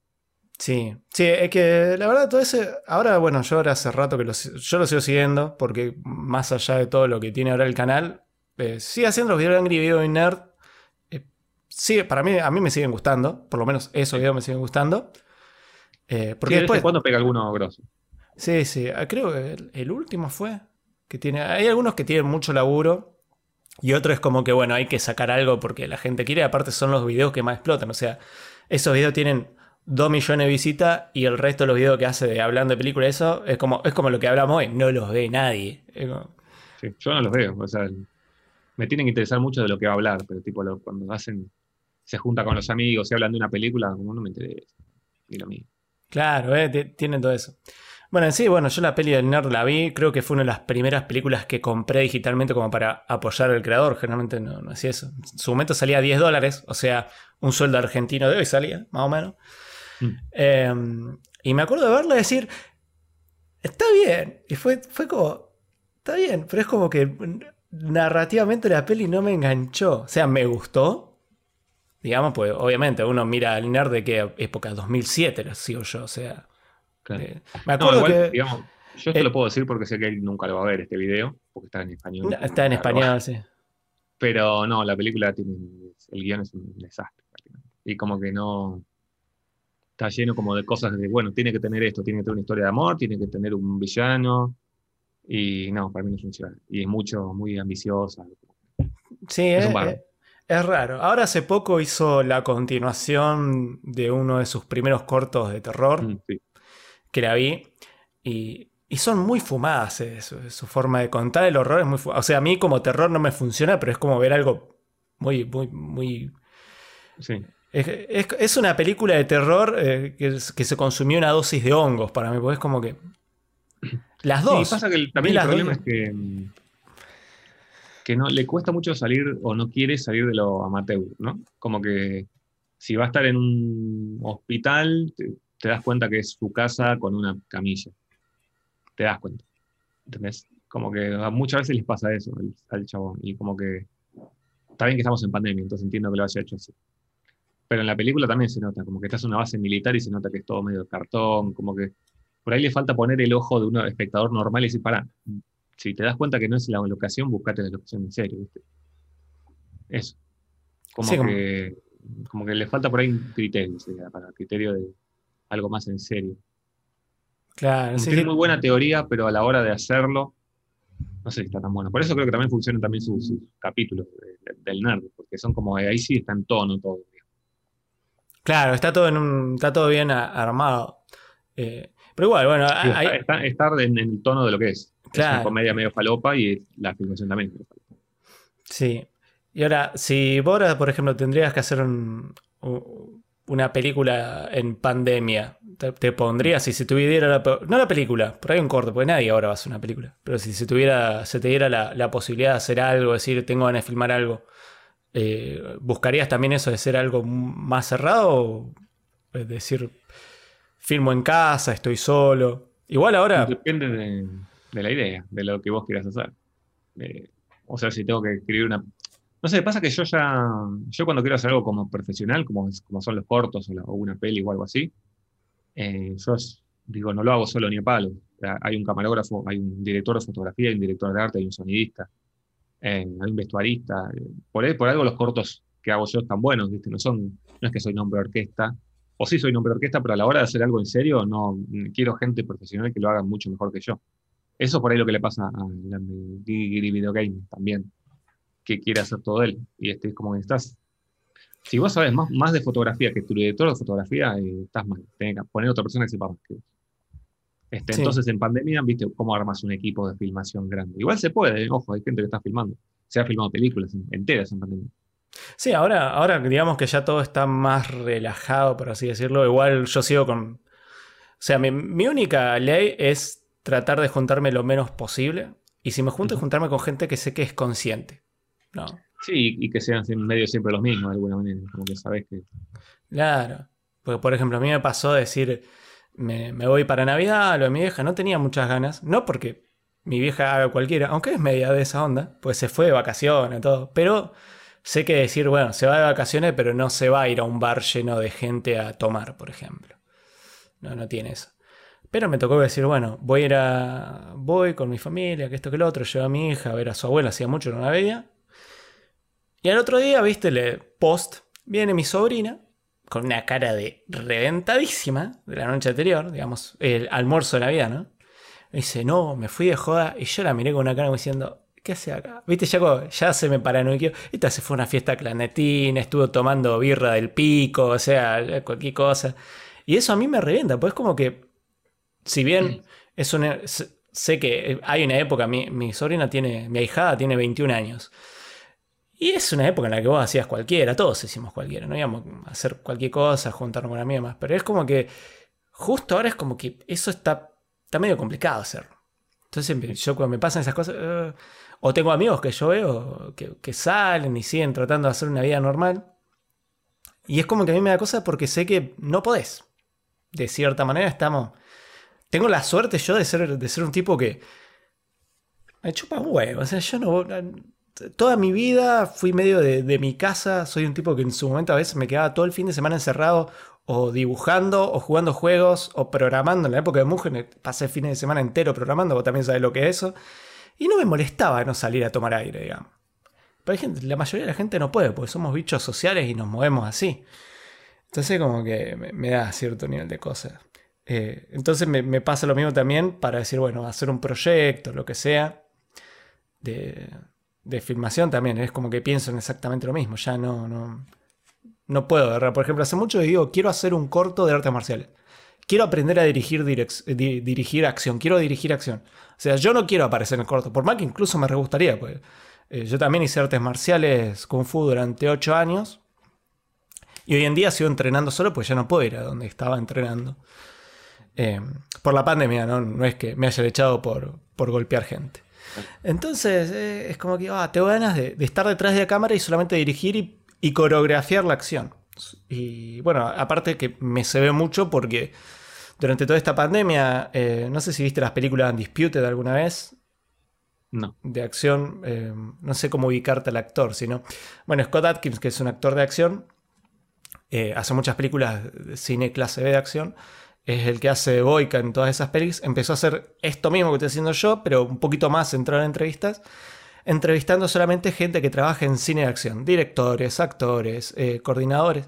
Y los tipos te hablan. y me dieron unas ganas de decir, quiero hacer algo. Pues, pero quiero estar detrás. Porque si estoy delante, si tenés que encima pelear, ya, ya, es, un bardo más. Porque primero que si querés que esté buena, te tenés que poner en forma, quieras o no. Bueno, vos, el otro día estabas, no me acuerdo en qué programa dijiste, tenés una hernia de disco ahora en la espalda. Que es un bardo, yo tengo pinzamiento, así que estoy tratando de que no se transforme en eso. Y es re jodido. Pues encima a mí me re gusta entrenar. Es como que yo sigo entrenando cinco veces por semana en mi casa y hago, las cosas de Kung Fu y hago todo para mantenerme en forma. Y, cada vez que, pienso en volver a hacer cosas de, Kung Fu es como que, ay, la espalda, ¿viste? Porque ah, las formas de Kung Fu son muy exigentes sobre la, sobre la base del cuerpo. Por los movimientos, ¿viste? Que se torces mucho y demás. Entonces como que, bueno, quiero estar solamente del lado de, hacer acción. Y aparte porque me ve un montón, me ve con un montón de cosas. eh, me puse a rejugar todo Black Heart para la review del juego y demás, y me recebé en querer hacer un juego, y me puse a programar, y fue como que dije, ok, voy a hacer un beatmap en open board porque programar me va a llevar mucho tiempo. Quería programar el motor de cero, ¿viste? no, no. Había empezado y fue como que dije, no tengo el tiempo para esto. Así que ahí tengo, ¿viste? Un tutorial de open board, en algún momento lo haré.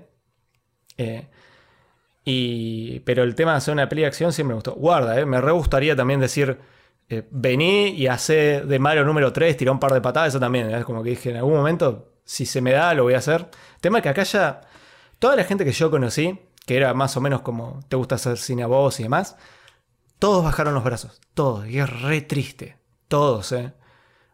eh fue como, como que toda la gente que conocí que hacía eso, le escribí le digo, che, si, si hacen algo, avísame, tengo que ir a hacer de no sé, un poste de luz, voy a hago el poste de luz, no me importa. Quiero hacer algo, pues.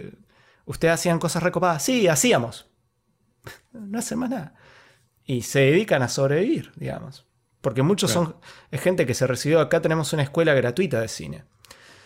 Eh, no sé si acá en Neuquén ya hay una versión, pero ya hay una en, en General Roca. Digamos que está eh, de donde yo vivo y Viedma al medio, digamos. Está General Roca, en Río Negro. Ahí tenés la escuela de cine. Toda la gente que conozco que salió de ahí, toda. le digo, bueno, ¿tenés algún corto para pasarme? No, no, estoy trabajando de editor en esta, qué sé yo, esta productora de dos pesos. Y todos salen a sobrevivir. Y me da una cosa, puedes como decir, pero habías hecho cosas recopadas en la facultad y ahora no, nada. Ninguno, digamos, siguió haciendo nada. Eh, y vos sabés que podés, de alguna manera, sobrevivir y de vez en cuando hacer lo que realmente querés hacer.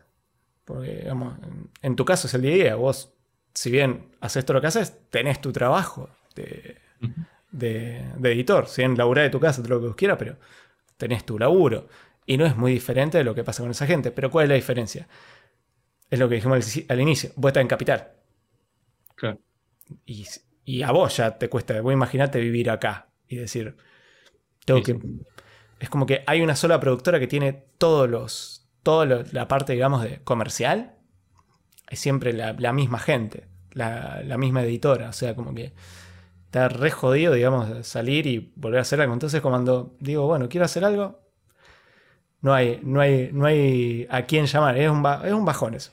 Bajón y ahora, bueno, igualmente yo cuando termine la cuarentena voy a escribir algo. Va, en realidad ya tengo la idea, me tengo que sentar a escribir el guion y decir, bueno, cuando todo esto pase, vamos a meternos. hay, una, hay una sola boludez que te van a hacer. Hay algo que siempre tuve ganas de hacer. Eh, ¿Viste Fatal Fury? El juego. Bueno, siempre quise ver en live action la pelea final de Fatal Fury, que es la pelea contra Jake Howard. Que tiene un final re dramático y tiene todo toda una parte de. O sea, los juegos de SNK tenían eso que no tenían los de Street Fighter, era que los personajes tenían realmente pasados dramáticos y jodidos. Y todo eso me re gustaba y siempre dije, bueno, me gustaría algo que, sea la pelea final entre Terry y Howard y agregarle, decir, un poco del pasado de cómo lo matan al papá de Terry, cómo él ve que, que Gis lo mata. Y que, construir todo eso a, medida que haces la pelea. Dije, quiero hacer eso. Pero bueno, me quedé, en, bueno, en el momento que se pueda hacer, voy a empezar a escribirlo más porque lo único que tengo suerte es que conocí hace poco una directora eh, que dirige otras cosas, pero yo le ayudé, digamos, como editor para, para un par de cosas de ella y me dijo, cuando necesite hacer algo, lo hacemos listo. Pum, explotó la pandemia, no hicimos nada. Pero es un momento que es así, viste, que medio uno se la tiene que jugar. Sí, es que estamos en eso. Pero, por ejemplo, si decís, te van a hacer algo, te van a hacer algo de eso. ¿A vos nunca se te ocurrió decir, bueno, quiero hacer algo basado en tal cosa que me gusta? Yo he visto que vos has hecho las cosas de Silent Hill, esos cortitos cómicos. No, es uno solo, es la única vez que lo hice. Eh, nunca hice más. Incluso iba a ser el 2 también, pero nunca se me ocurrieron como los chistes, y entonces nunca lo hice. Y, no, la verdad que no. Como que digo, prefiero usar mi tiempo para algo que, invente yo. No sé. O sea, decir, tomar algo y, que a vos te guste, te preferís siempre la originalidad antes de tomar algo ya hecho, digamos. Claro, pasa que cuando tomás algo ya hecho es como que de cierta manera, eh, te estás limitando, por así decirlo. Sí, más o menos. Eh, o pero ponerle, si Otakus, en vez de, de ser Otaku, fuese algo de Dragon Ball, con gente disfrazada de Dragon Ball, por ahí de golpe explotaba mucho más, no sé. Este, no sé, por ahí es una cuestión de gusto, ¿viste? No de que funcione mejor o no. Porque hay gente que hace como fanfictions, así, videitos, y les va resarpado porque la gente busca eso, busca algo, no sé, de Dragon Ball, uh, mira, este video, Y eso les abre las puertas a más cosas, si lo saben aprovechar. Y si por ahí si eran ellos solos haciendo su cortito, por ahí no. Pero creo que las dos cosas tienen sus ventajas y sus contras y sus, pros. Entonces me parece que va más por qué uno, qué quiere hacer uno. En lo de Silent Hill no me acuerdo ni por qué lo hice, era porque... Pues también recuerdo la, motivación, pero funcionó y era divertido. Sí, no, era muy gracioso, pero bueno, eso... Eh, aparte también, eh, en ese caso yo vi que está, eh, no sé con cuánta gente más lo filmaste, pero sos vos haciendo de Harry Mason. Cuatro o cinco casi en todas las escenas y era muy, muy gracioso. Y el inglés así todo duro como en el primer juego, era, era como que una atención a detalle más allá de lo indie que era. Estaba igual el idioma era por, hablar como el orto, no es que estaba buscado.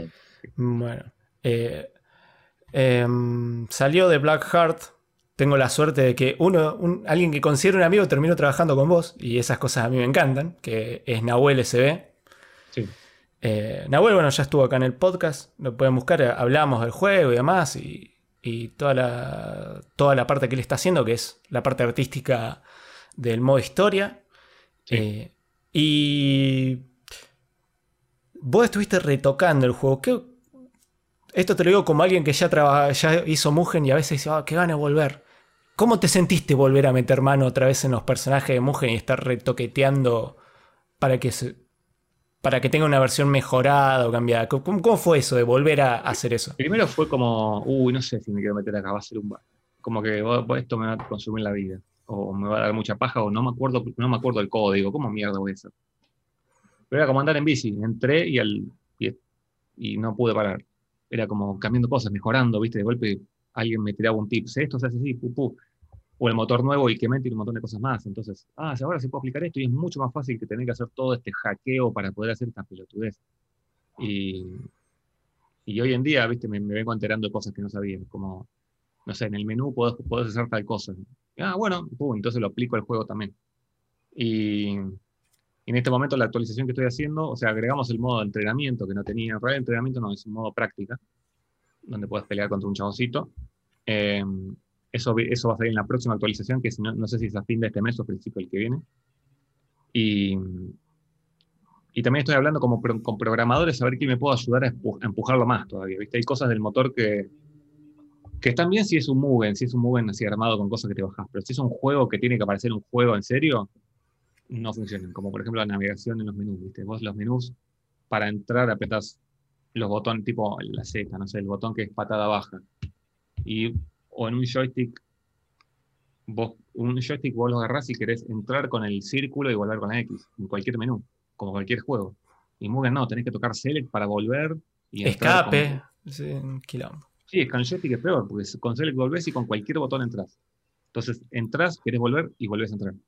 Y eso como que la gente mueve no lo entiende. Decís, che, pero este, mi juego quiero que sea más pro. Pero si ya tenés los botones, ¿para qué querés más botones o, configurar eso? Y como, no estás entendiendo que la gente normal no sabe que es muy ni que y va a sentir que es choto, que la navegación está tan rara. Claro. Entonces, eh, un montón convencerlos de que me ayuden a, meter scripts externos que arreglen esas cosas.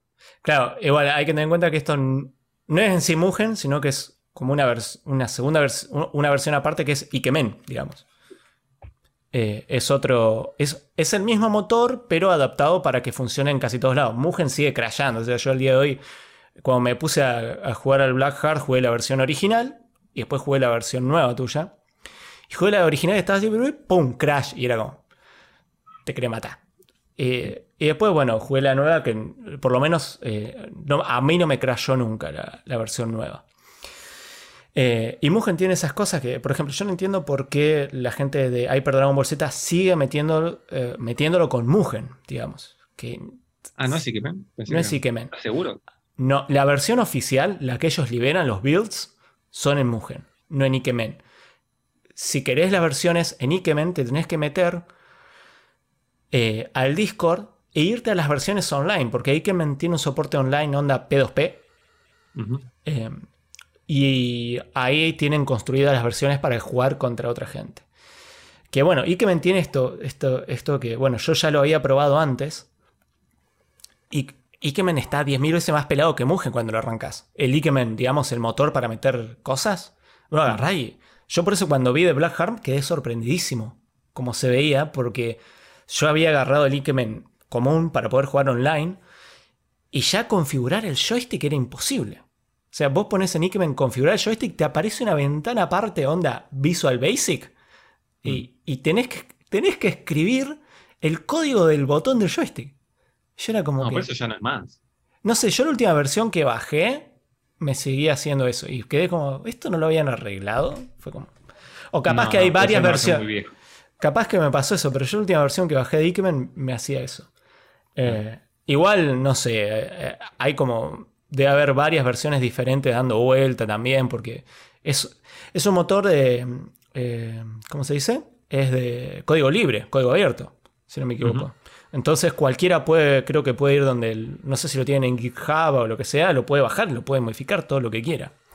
que eso está bueno, sobre todo cuando estás haciendo un proyecto como el tuyo que bueno, ya estuvimos hablando, algunas de las cosas que le va a meter, porque no vamos a decir nada, spoiler. Eh, y para eso tenés que toquetear el, toquetear el motor. Eh, entonces es como que, como que me sorprendió mucho decir, bueno, entonces existe un nivel de flexibilidad dentro del mismo software para poder hacer cosas, para poder hacer cosas como las que teníamos, qué sé yo, eh, no sé, en Mortal Kombat y esas cosas raras que Mugen en su momento no, no te permitía lo que se quemaron los chabones la cabeza para hacer que, que Mugen tuviera escenarios con dos stage. O sea, vos en ah, claro. Eso, por ejemplo, tenés eso. Sí, no sé cómo le hicieron ni idea. Y, y, podés seleccionar la dificultad. Si buscás, que yo, el último, el más conocido, todo el mundo está hablando de Mortal Kombat. ¿Cómo era? Lozano Edition. No sí, Algo así. Un, un Mugen así. Ese, vos agarrás el gancho, los traspasás Puedes seleccionar esto, la fatality, y fue como... Y después, bueno, eh, también depende mucho de la gente que esté trabajando en eso. A mí el de Hyper Dragon Ball Z dentro de todo anda bastante bien, no crashea tanto, debe estar medio toqueteado el código, calculo. Y no sé si vos viste que eso, por ejemplo, el nivel de, laburo que tiene eso a mí me sorprende. O sea, la, yo subí hace poco el, el, último, el último ulti de Goku, Super Saiyajin, y es toda una animación, es todo animación, animación, animación, o sea, obviamente pixel art, pero es toda una animación zarpada y dura como 15 segundos todo el proceso del ulti. Es como, lo pones y te sentás a ver, pero es tan lindo que vale la pena. Y no al pedo es un ulti, o sea, es bastante, bastante, como se dice, eh, cinemático, pero la vez entretenido a ver. Y es difícil de lograr. Sí, totalmente. Eh, no, es, fácil de llegar. sí, y eh, ese juego también lo estuvo jugando Maximilian Dude sí. en, Twitch y lo miraban tipo 12.000 personas. Veías el número subiendo así. Sí, sí. Sí, bueno, a mí lo, que hace Maximilian me gusta mucho. Uno de los pocos, digamos, tipos que sigo en Twitch. Me cuesta mucho seguir gente en Twitch que no conozca. Porque, por ejemplo, te veo a vos, lo veo a los chicos, pero porque los conozco más que nada. Eh, y él debe ser uno de los pocos que lo, lo, miro porque, aunque no lo conozco, en la vida real y probablemente como sigue todo esto, anda a saber cuándo te lo vas a cruzar en tu vida. Pero me gusta mucho porque, viste cómo vas a sentir, ah, yo podría ser amigo de este chaval, tiene mucho mi onda, viste, es súper sencillo, buena onda. Y, y, no anda con eh, no anda con vuelta. O sea, si algo no le gusta, lo dice. Si le gusta, lo dice. Y cuando algo le gusta, el chabón explota. Es como que le pone toda la onda y eso. Y eso ayudó mucho a Hyper Dragon Ball Z en su momento me acuerdo. Sí, me gustaría como. Sería un buen lindo, una linda como. Como cierre para The Black Heart. Que cuando saque la versión. Digo, todavía nunca le mandé nada. Porque está en, en Early Access. Cuando el juego esté terminado, mi idea es mandárselo, no sé por dónde, ni cómo, ni, y lo más probable es que ni bola me dé. Pero como para que lo vea y si lo puede streamear sería espectacular. Porque yo sé que le va a gustar. la profundidad de combos que tiene, los personajes, la, la estética. Yo creo que le va a recopar, pero ¿cómo llegas al chabón? Sí, ¿no? Yo creo que, por eso creo que lo charlamos un poco una vez, o sea, es un juego que viendo todo lo que el chabón hace le va a encantar, porque aparte, eh, algo que a mí me gusta mucho de Blackheart, que me, hace, me hace acordar mucho a, los juegos de SNK, es que arrancás, eh, tenés unas cinemáticas de un modo historia. Por ahí los juegos de SNK no arrancan así, por lo menos los viejos. Pero siempre, por ejemplo, King of Fighter 97 de golpe llegabas a la mitad y te aparecía una cinemática de cuando aparecía Yori Loco o Leona Loca y todas esas cosas. Y de Blackheart tiene eso, por ejemplo, al inicio tenés una, una super historia y algunos son bastante largos. La intro no es que es una intro, una placa, un texto y a pelear. Es como. Y, y no es que decís saltar, es como que si nunca la viste, te colgás mirándola completa porque la historia está buena. Vos ya dijiste que estuviste toqueteando un poco la historia para que sea un final más cerrado a lo que es el modo historia original, digamos. Eh, y bueno, estoy esperando que salga para, para poder pasarlo con todos y, ver, porque seguramente una vez que los pasás con todos tenés, digamos, el cierre de la historia. Eh, de alguna manera. Igual no puede ser tan cerrado como, como, como me gustaría a mí, porque si no tendría que cerrar la historia para siempre. O sea, algún día me gustaría hacer algo más con The Black Heart que no, que no sería un juego, sería otra cosa, otro formato. Sí. Entonces, si quiero, o sea, el juego siempre fue una precuela para otra cosa, siempre. sí. No, y por eso, y no puedo cerrarlo, no puedo dar un cierre absoluto a la historia, nunca. Entonces siempre va a haber gente que me va a decir, che, pero ¿cómo sigue? No, ¿cuándo va a venir el 2? Eso es inevitable. Voy a tratar de hacerlo un poco más, poco más cerrado, pero quizás un poquito. Claro. Eh, Igual, esto es algo. Te voy a decir lo mismo que le dije a, a Nahuel. Lo vi así, ¿sabes que me di cuenta con tus dibujos y con lo que hace Andrés? Que, que estaría re bueno que saliera un cómic de Black Heart, se lo te voy a decir en la cara. Y te lo tiro a vos también. Te tiro la semilla. Vi, vi, el podcast o la transmisión que hicieron. Claro. Pero no, no creo que fuese cómic. Sería, creo, que sería libro. Sería libro o. Y si después es película, espectacular, pero es como eso, como ya, delirio prácticamente. Claro, lo que tiene de lindo Blackheart que lograste en el juego, no sé si la película iría para el mismo lado, pero en el juego lograste encapsular todo lo que te gusta. Es como que está todo. O sea, es un juego de lucha primero. Segundo, tenés personajes eh, que yo, por ejemplo, el que más me gusta es Animus, y Animus es como que explota en decir Resident eh, Silent Hill, por ejemplo, y un poco por ahí de Resident Evil, porque la cara es muy, muy, te hace acordar mucho a Nemesis, por ejemplo, con la sonrisa, pero la ropa y demás. Eh, está bueno. Eh, después tenés una waifu, que todos los juegos de lucha tienen que tener una waifu.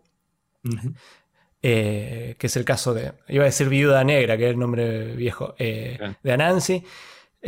Pequeto, que es más un estilo japonés, igual que Noroko. Y, después. claro. Y después tenés algunos personajes que son más graciosos. Como, que, es más, el personaje de. Hashi me hace acordar, ¿sabes qué? Cosas de, Evil Dead. No sé por qué. Pienso en Árboles Vivos y pienso en Evil Dead también. Es como que tiene toda una mezcla así de cosas lindas. Eh, y encima tiene buena historia. Pues no es como que. que un juego, los juegos de lucha a mí. Mucha gente dice, ah, eh, la posta de meterse y pelear. No, los juegos de lucha tienen que tener historia. También no tiene que ser cinemática como Mortal Kombat. Pero. No, pero inclusive el Mortal Kombat 1, digo, no tenía cinemáticas, pero ya sus personajes tenían mucho más peso que, que en cualquier otro juego. Digo, no, no sé si le ganaba Street Fighter en, eso, pero, pero tenían personalidad y tenían su historia. Por más que son dos ninjas iguales con los colores distintos, digamos. Sabías que eran rivales mortales y hay un torneo para salvar el mundo. Eso ya lo separa de Street Fighter, que es un torneo listo. Claro, viste, tiene. importante.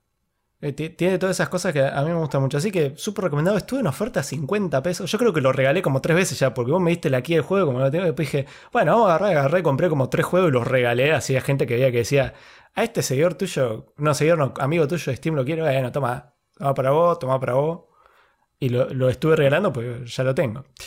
Eh, pero así que vayan, cómprenlo. Yo ahora en las ofertas de Steam iba a hacer lo mismo, pero colgué. Pero ahí la próxima vez voy a hacer también la gran vamos a regalar juegos de, de Blackheart. Por ahí, para cuando salga la versión definitiva, hago un stream y, regalo un par de caseitas para la gente. Pues la verdad que vale mucho la pena. bueno, dale. Lo que no sé, lo que no sé de, de Ikemen. Eh, de Ikemen te iba a preguntar, ¿no sabes si eso es trasladable a otros sistemas aparte de PC? ¿No, te dijeron si hay alguna forma? Sí. Se supone que sí, pero no tuvimos tiempo de probarlo. Eh, se suponía que con solo cambiar el exe por otro exe se supone que andaba y se lo mandamos a un chabón de Linux y no le andaba. Gente lo bajó para Windows y dice que anda en Linux, otros dicen que no. Entonces no tuve, la verdad no tuve el tiempo ni el espacio para probar eso. Claro, eh, porque... podría ser como último, última cosita para hacer. Sí, no, o sea, no, no solamente digo por ahí Linux, sino yo estoy hablando, por ejemplo, algo que, que todo el mundo que, que hoy en día es lo que usa todo el mundo. Porque nosotros jugamos en PC porque, quiera o no, creo que la mayoría somos gente que se crió jugando en PC y emuladores, ¿no? Eh, pues la mayoría creo que. ¿Qué Android decís? ¿Eh? No, Android, no, no. Android, no tanto Android, no. Juego de lucha en celular, no, gracias. Paso, totalmente no. Eh, Porque no, pero gente con- ¿Cuándo va a estar para Android? Digo, pero no entendés que no se podría jugar. No, no, tan loco, tan loco. Los chicos, no. No, no, no. Si el juego te anda en una, en una notebook del gobierno, ya está, basta. ¿no? Comprátela, te salen 150 pesos en Facebook. Eh, pero a lo que voy es, por ejemplo, consolas. Que quieras o no, el mercado de consolas hoy en día. No sé. No, no sé si, si, si se lo banca, digamos, Ikemen. El porteo para eso. No, nunca vi nada. Es más, creo que vos sos uno de los primeros que saca algo así para, para Steam. No, el primero. Nunca, Es el nunca primero, nunca se hizo. Entonces como que hay toda una parte re desconocida. Pero sería, por ejemplo, decir, lograr entrar, si, si el motor fuera, digamos, trasladable al lenguaje, por ejemplo, quieras o no, eh, Xbox te está corriendo en Windows. Sí, pasa que cómo logras eso. Digo, no, no es que lo mando yo y entra. Digo, No, no, no, no, por eso. No sé cómo eso. No, es que, es que si el-. ¿Eh? Es como que pongan una cosa tuya en Netflix, ¿viste? No es que la subís a Netflix. No, eh, eh, es un bardo, es un bardo también. Pero bueno, vos estuviste justamente trabajando con la gente de Cybot Studios, que son los que hacen Hellbound, que todavía no jugué la versión actualizada, creo que agregaron un nivel más y, más enemigos. A mí el juego me gustó, o sea, me pareció, me pareció correcto lo que me salió el juego a lo que disfruté el juego, digamos. Eh, pasa que yo venía de jugar Doom Eternal, no, Doom 2016. Y, y sí, se nota, es como, es como venir en un Ferrari a mil por hora y bueno, te subís a un, a un Honda Civic, digamos, ¿no? Era, era como que venía muy pasado de vueltas y, y me gustó igual, me gustó lo que hicieron. Tiene mucha calidad el juego. Para mí, Hellbound, eh, a nivel calidad gráfica, eh, está muy rivalizado con juegos AAA de cualquier lado. Pero sí, el contenido es acorde a lo que te sale. El juego sale menos de 200 pesos argentinos. O sea, creo que en Steam está 20 dólares en precio real, no sé. Pero está re bien, digamos. Para mí está re bien eh, a, lo que hicieron. Pero viste que la gente siempre espera más. Es como que, eh, ah, yo esperara que fuera como el Doom. Mira, es difícil. Creo que hay mucha gente que no entiende. O sea, yo igualmente dije, sé que pueden hacer más. O sea, tienen la capacidad de hacer más. Me encantaría que hicieran más. Pero entiendo hasta dónde se puede llegar. Aparte con, no sé, el, eh, Cybot Studios, ¿cuántos serán? ¿10 personas? Mm, sí, o menos. Anda por ahí. O- Es poca gente trabajando. O sea, no... Sí, pero también se sumó NGD Ah, en un momento. O sea, Mira. cuando ellos hicieron el Kickstarter, eh, llegaron a la cifra porque se sumó NGD, que es la compañía más grande que hay acá. Mm. Este, entonces laburaron medio a la par. ¿viste? Y eso, eso hizo también que fuera que, que no pudiesen recuperar la plata que pusieron. Porque de golpe había un montón de gente laburando en un estudio entero, ¿viste? Como 50 personas. No las 50, pero sí un montón. Entonces de golpe había que cubrir mucho más gastos. Entonces, bueno, el juego se terminó, pero no, no lograron recuperar. Es un Mm. tema. Viste, jodido. Si, te, si le pones más exigencia al juego y lo haces más grande y querés que llegue a tiempo, bueno, vas a tener que sacrificar muchas cosas. Sí, Es jodido. Es muy difícil, sobre todo porque el nivel de ambición a mí me pareció muy zarpado. Igual lo cubrió mucha gente a, a nivel youtuber más o menos conocido, lo cubrió mucha gente. Mm. Eh, sobre todo el creo, que el. creo que el más conocido que vi fue Mac Muscles, que es uno que hace What Happened, que habla todo de, de jueguitos que. de jueguitos de películas que son horribles y te cuenta Ah, por qué sí. son horribles. What happened? Sí. What Happened. Eh, creo que es el más conocido que vi. Y después lo que me llamó la atención fue vos lo compartiste. Un chabón que hizo un video de Noroko y que se inventó toda una creepypasta falopa. Ah, sí. Y fue como que lo vi y dije, yo, vos lo compartiste. Ese. Y dijiste, como que el video lo estaba viendo mucha gente, vayan a avisarle que está el juego en Steam. Sí, sí, porque, porque fue como un canal, ¿no? no es que era un chabón, se notaba que era como un canal de estos tipo, como Wisecrack, ¿viste? Con canales de mucha gente que como de estudio. Sí, Y como que aprovecharon el personaje para inventar un creepypasta que es re, reinventado todo. sí, a vos te mataron en el creepypasta, o sea, Sí, caí de risa. decían, no, el autor tomó la leyenda de Noroko para incluirla en The Black Heart. Por lo menos mencionaron The Black Heart. Eso ya como, bueno, listo, bien. Se hicieron cargo, digamos. Pero hicieron como que yo lo tomé, no que yo lo inventé. Entonces era como, "Y está bien, pero lo estás haciendo para ganar guita. Me estás usando a mí para ganar guita y eso como que me gustaría que un claro, que estaba perfecto. Yo cuando lo vi creí que era algo onda, videos tranqui de, de gente que te conoce. Después cuando lo vi fue como, no, pará, esto es otra cosa. Eh, Claro. Y no sé decir que, que si eso llevó gente al juego. Incluso les escribí a ellos por varias redes, tipo, che, ¿pueden mencionar que existe el juego? Onda. que no es todo Mentira. mentira. son un personaje que inventé yo. ¿entendés? Digo, yo tengo el poder de denunciar tu video si quieres, si soy un forro. Pero pon- mínimo poné un link al juego o algo, digamos. Pero no, Claro. No, es que son así. Denunciáselo. o sea, ¿Alguna vez te bajaron algo por un copyright strike? Si lo denuncio es menos publicidad para el personaje. Claro, eso es lo que tiene. Bueno, eso me pasó a mí. Eh, a la inversa, ¿no? No es que, que- que yo vi a alguien que usó algo mío. Jugué un juego, creo que te comenté, un beat'em up de minas en tetas horrible. No, no. Eh, no, no, no, no, existe ya en Steam, lo volaron, porque estaba hecho con Open Board, era horrible, creo que te comenté algo de eso en algún momento. La primera vez que charlamos, que hablamos de Open Board, creo que te lo comenté. Jugué el juego, me pareció horrible, me cagué de risa, hice una transmisión en YouTube y dejé el, el- el gameplay en YouTube ahí para que la gente lo mire. Aparece, viste, el, el que creó el juego y se dio cuenta que yo no estaba jugando la versión de Steam, yo estaba jugando un exe que bajé de internet porque no pensaba pagar por ese juego, porque era horrible. Y me denunció el video, ah, esta no es la versión final, no sé qué.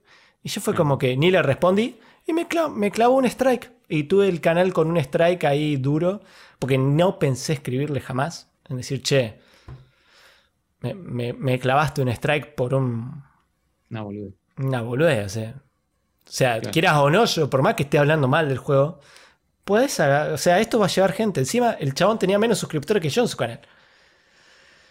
Eh, algo muy gracioso, y esto lo tengo guardado porque dije, en algún momento si vuelvo a hacer una Jingo review de las viejas actuadas, tengo que tomar este juego. Pasa que me da mucho miedo hacerlo porque el chabón, o sea, si lo hago lo tengo que subir a una plataforma independiente que él no me la pueda, no puede clavar un strike. Porque hizo una película con esto. Ah. Y metió a Ron Jeremy. Y la versión final del juego tenés a Ron Jeremy como personaje seleccionable. O sea, dije, hablo para pedirle una clave al juego porque el juego lo vende solamente en su página. Y no, no, 10 dólares hoy en día es mucha plata. como que no, no te voy a pagar 10 dólares por el juego. Y la película también sale 10 dólares, pero creo que la encontré por ahí dando vuelta. Em, se- no me No, pues si ya te denunció una vez, va a decir, uh, otra vez este chabón, ping. Sí, no, yo si lo hago, digo, voy a hacer como la de Mortal Kombat, la tuve que subir a, a Mega. Bueno, ahora lo tengo subido en mi Google Drive y de ahí la ven, digamos. Con un... Porque la de Mortal Kombat me la bajaron siempre. Siempre, siempre. Fue como que dije, voy a hacer, voy a hacer Mortal Kombat Annihilation. Hacía mil años que me la debía y encima ustedes ya habían hecho el video de ustedes. Fue como que dije, está bien, vamos a hacerla. Y tiene incluso todo un- toda una explicación media loca de por qué existe esa reseña. Eh, y bueno, la hice y fue como que, bueno, vamos a subirla a YouTube. La vi un montón de gente, me lo bajan. Lo quiero subir de nuevo, lo bajan. Lo quiero subir de nuevo, lo bajan. Así, lo subí, está en mi página web ahí, que es un blog. La tengo ahí subida y ya fue. El que quiere la ve ahí. Ya está. Bueno, nosotros tenemos el Street Fighter donde vemos Street Fighter, que también lo bajaron.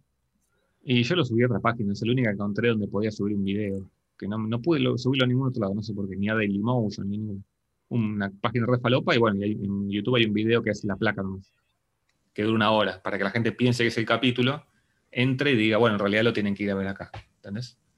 Pero nada, obviamente es una cagada. Ojalá pudiese estar. Sí, sí, sí. Yo por eso digo, si vuelvo a hacer algo de ese estilo, que básicamente ahí tengo, básicamente es más idea de hacer algo como lo que hace el nerd, incluso un poco más actuado, porque el juego no se puede reseñar esos juegos, son, son, son una falopa. O sea, eso es como decir, Claro. voy a hacer un gameplay de un videojuego donde puedo elegir a Ron Jeremy, que encima es Ron Jeremy no dibujado en pixel art, es Ron Jeremy digitalizado en ¿Qué un juego? Tema que ahora no me acuerdo el nombre, dame un segundo y ya te digo, pero...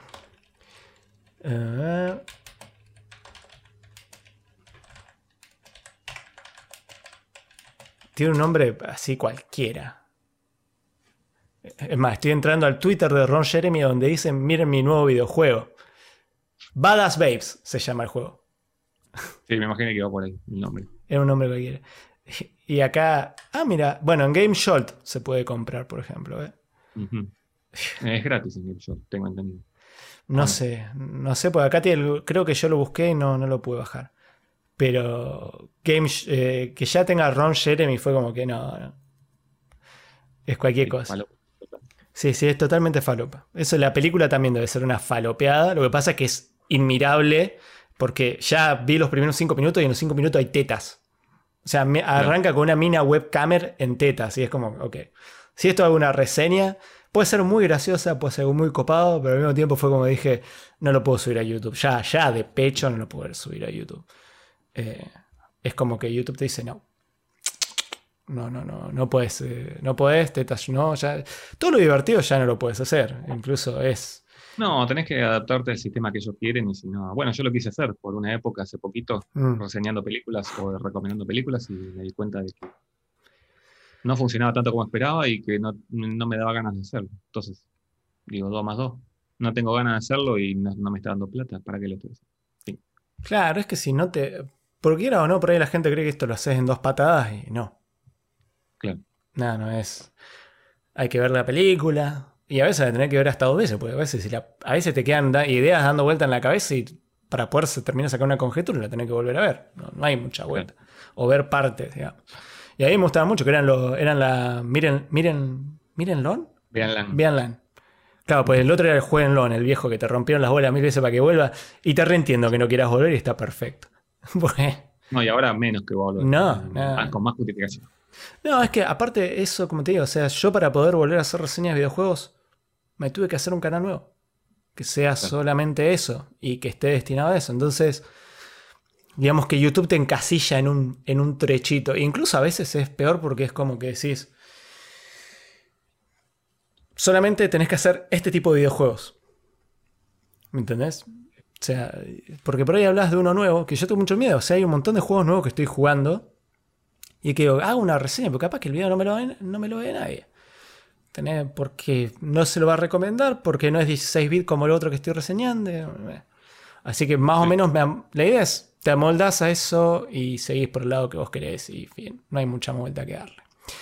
Bueno, ya son las 7 de la tarde. Para la gente que no sabe, hace dos horas que estamos acá. Cuando no te, te das cuenta, se, se te pasa la hora. Eh, así que muchas gracias, Andrés.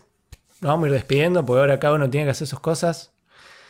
Eh, síganlo en todas las redes. Eh, ¿Cómo te encuentran en las redes para que la gente te siga? La que más uso es Instagram, que es Borghi Andrés. Y en Facebook casi ni lo toco, casi ni lo abro. Está ahí olvidado, pero es Andrés Borghi. Y tengo un Twitter que ni lo toco. Y medio que se está, me parece. Bueno, pero no se olviden, obviamente lo buscan como Andrés Borges en YouTube y en Twitter Ah, y, y en Twitch también, pues estás, estás streameando bastante seguido. Es verdad, Twitch. Sí, sí, estoy estudiando, estudiando. Estoy streameando más o menos dos veces por semana. Ah, eso te iba a preguntar, ¿qué, qué- cómo, ¿cómo te sentís al momento de streamear? ¿Te, te está gustando la, sentarte jugar? Está- Sí, estoy disfrutando bastante, me gusta. eh. Me está pasando mucho que tengo como mucho. Tengo un quilombo en el estómago que tengo que hacer unos estudios y resolver eso. Y estar sentado mucho tiempo me, me lo complica, estar sentado mucho tiempo me complica la espalda también. Entonces eso me rompe las bolas a la hora de streamear como físicamente. Hay algo como que tenés que ponerle onda y cuesta. Pero cuando lo logro superar, eh, está bueno. Bueno, Y juego juegos que quiero jugar, la gente habla, a veces donan plata, me preguntan cosas, es es como divertido. bueno. O sea, si fuese que no me da un mango, lo seguiría haciendo igual. Así que eso es buena señal, creo. Sí, sí, está bueno hacer streamings. Y como esto, bueno, de paso aprovechado para, para decirles que lo buscan como eh, Andrés Borges en Twitch. Así está, ¿no? Y Sí. ya lo encuentran y al menos el follow, ya con el follow alcanza. Si se quieren suscribir, se suscriben. Eh, y si no tenés la- el cafecito app para donar, también para Andrés. Eh, y ayudan para que sigas, porque siempre fuiste uno de mis creadores de contenido favoritos, desde la vieja época, desde la época en hongo nuclear, viendo todas tus cosas. Y como te lo dije hace muchos años atrás, sos una inspiración. Es decir, mira, este tipo sigue haciendo cosas. ¿eh? ¿Por qué vos no vas a seguir haciendo cosas si él sigue haciendo cosas y le va bien? ¿Eh? La, rema la lleva bien.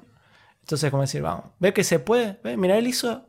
Hay dos chabones cagándose a, piña y tirando poderes de Dragon Ball y le fue bien. Vos podés, vos seguir haciendo lo que te gusta en algún momento. Eh, por ahí hay, hay algo que yo digo, por ahí no vas a ser un director de Hollywood o actor, lo que sea. Pero creo que a veces, por ejemplo, mi idea de, de lograr por lo menos vivir de lo que te gusta ya es un... Aunque Sí. sea vivir tranquilo, ¿eh? no digo vivir en una mansión en Los Ángeles. Ya poder, por lo menos tener para pucherear y comer durante la semana y poder darte los pocos lujos que te puedes dar en la vida, eh, ya con eso para mí, mi caso siento que es suficiente a veces. No está mal siempre ser un poquito más ambicioso, obvio. Pero en ese sentido te, veo también como un ejemplo, un tipo que, aunque sea al día de hoy, de lo que le gusta hacer está viviendo. Y síganlo porque aparte de eso también hace cosas que nos entretienen. Así que búsquenlo.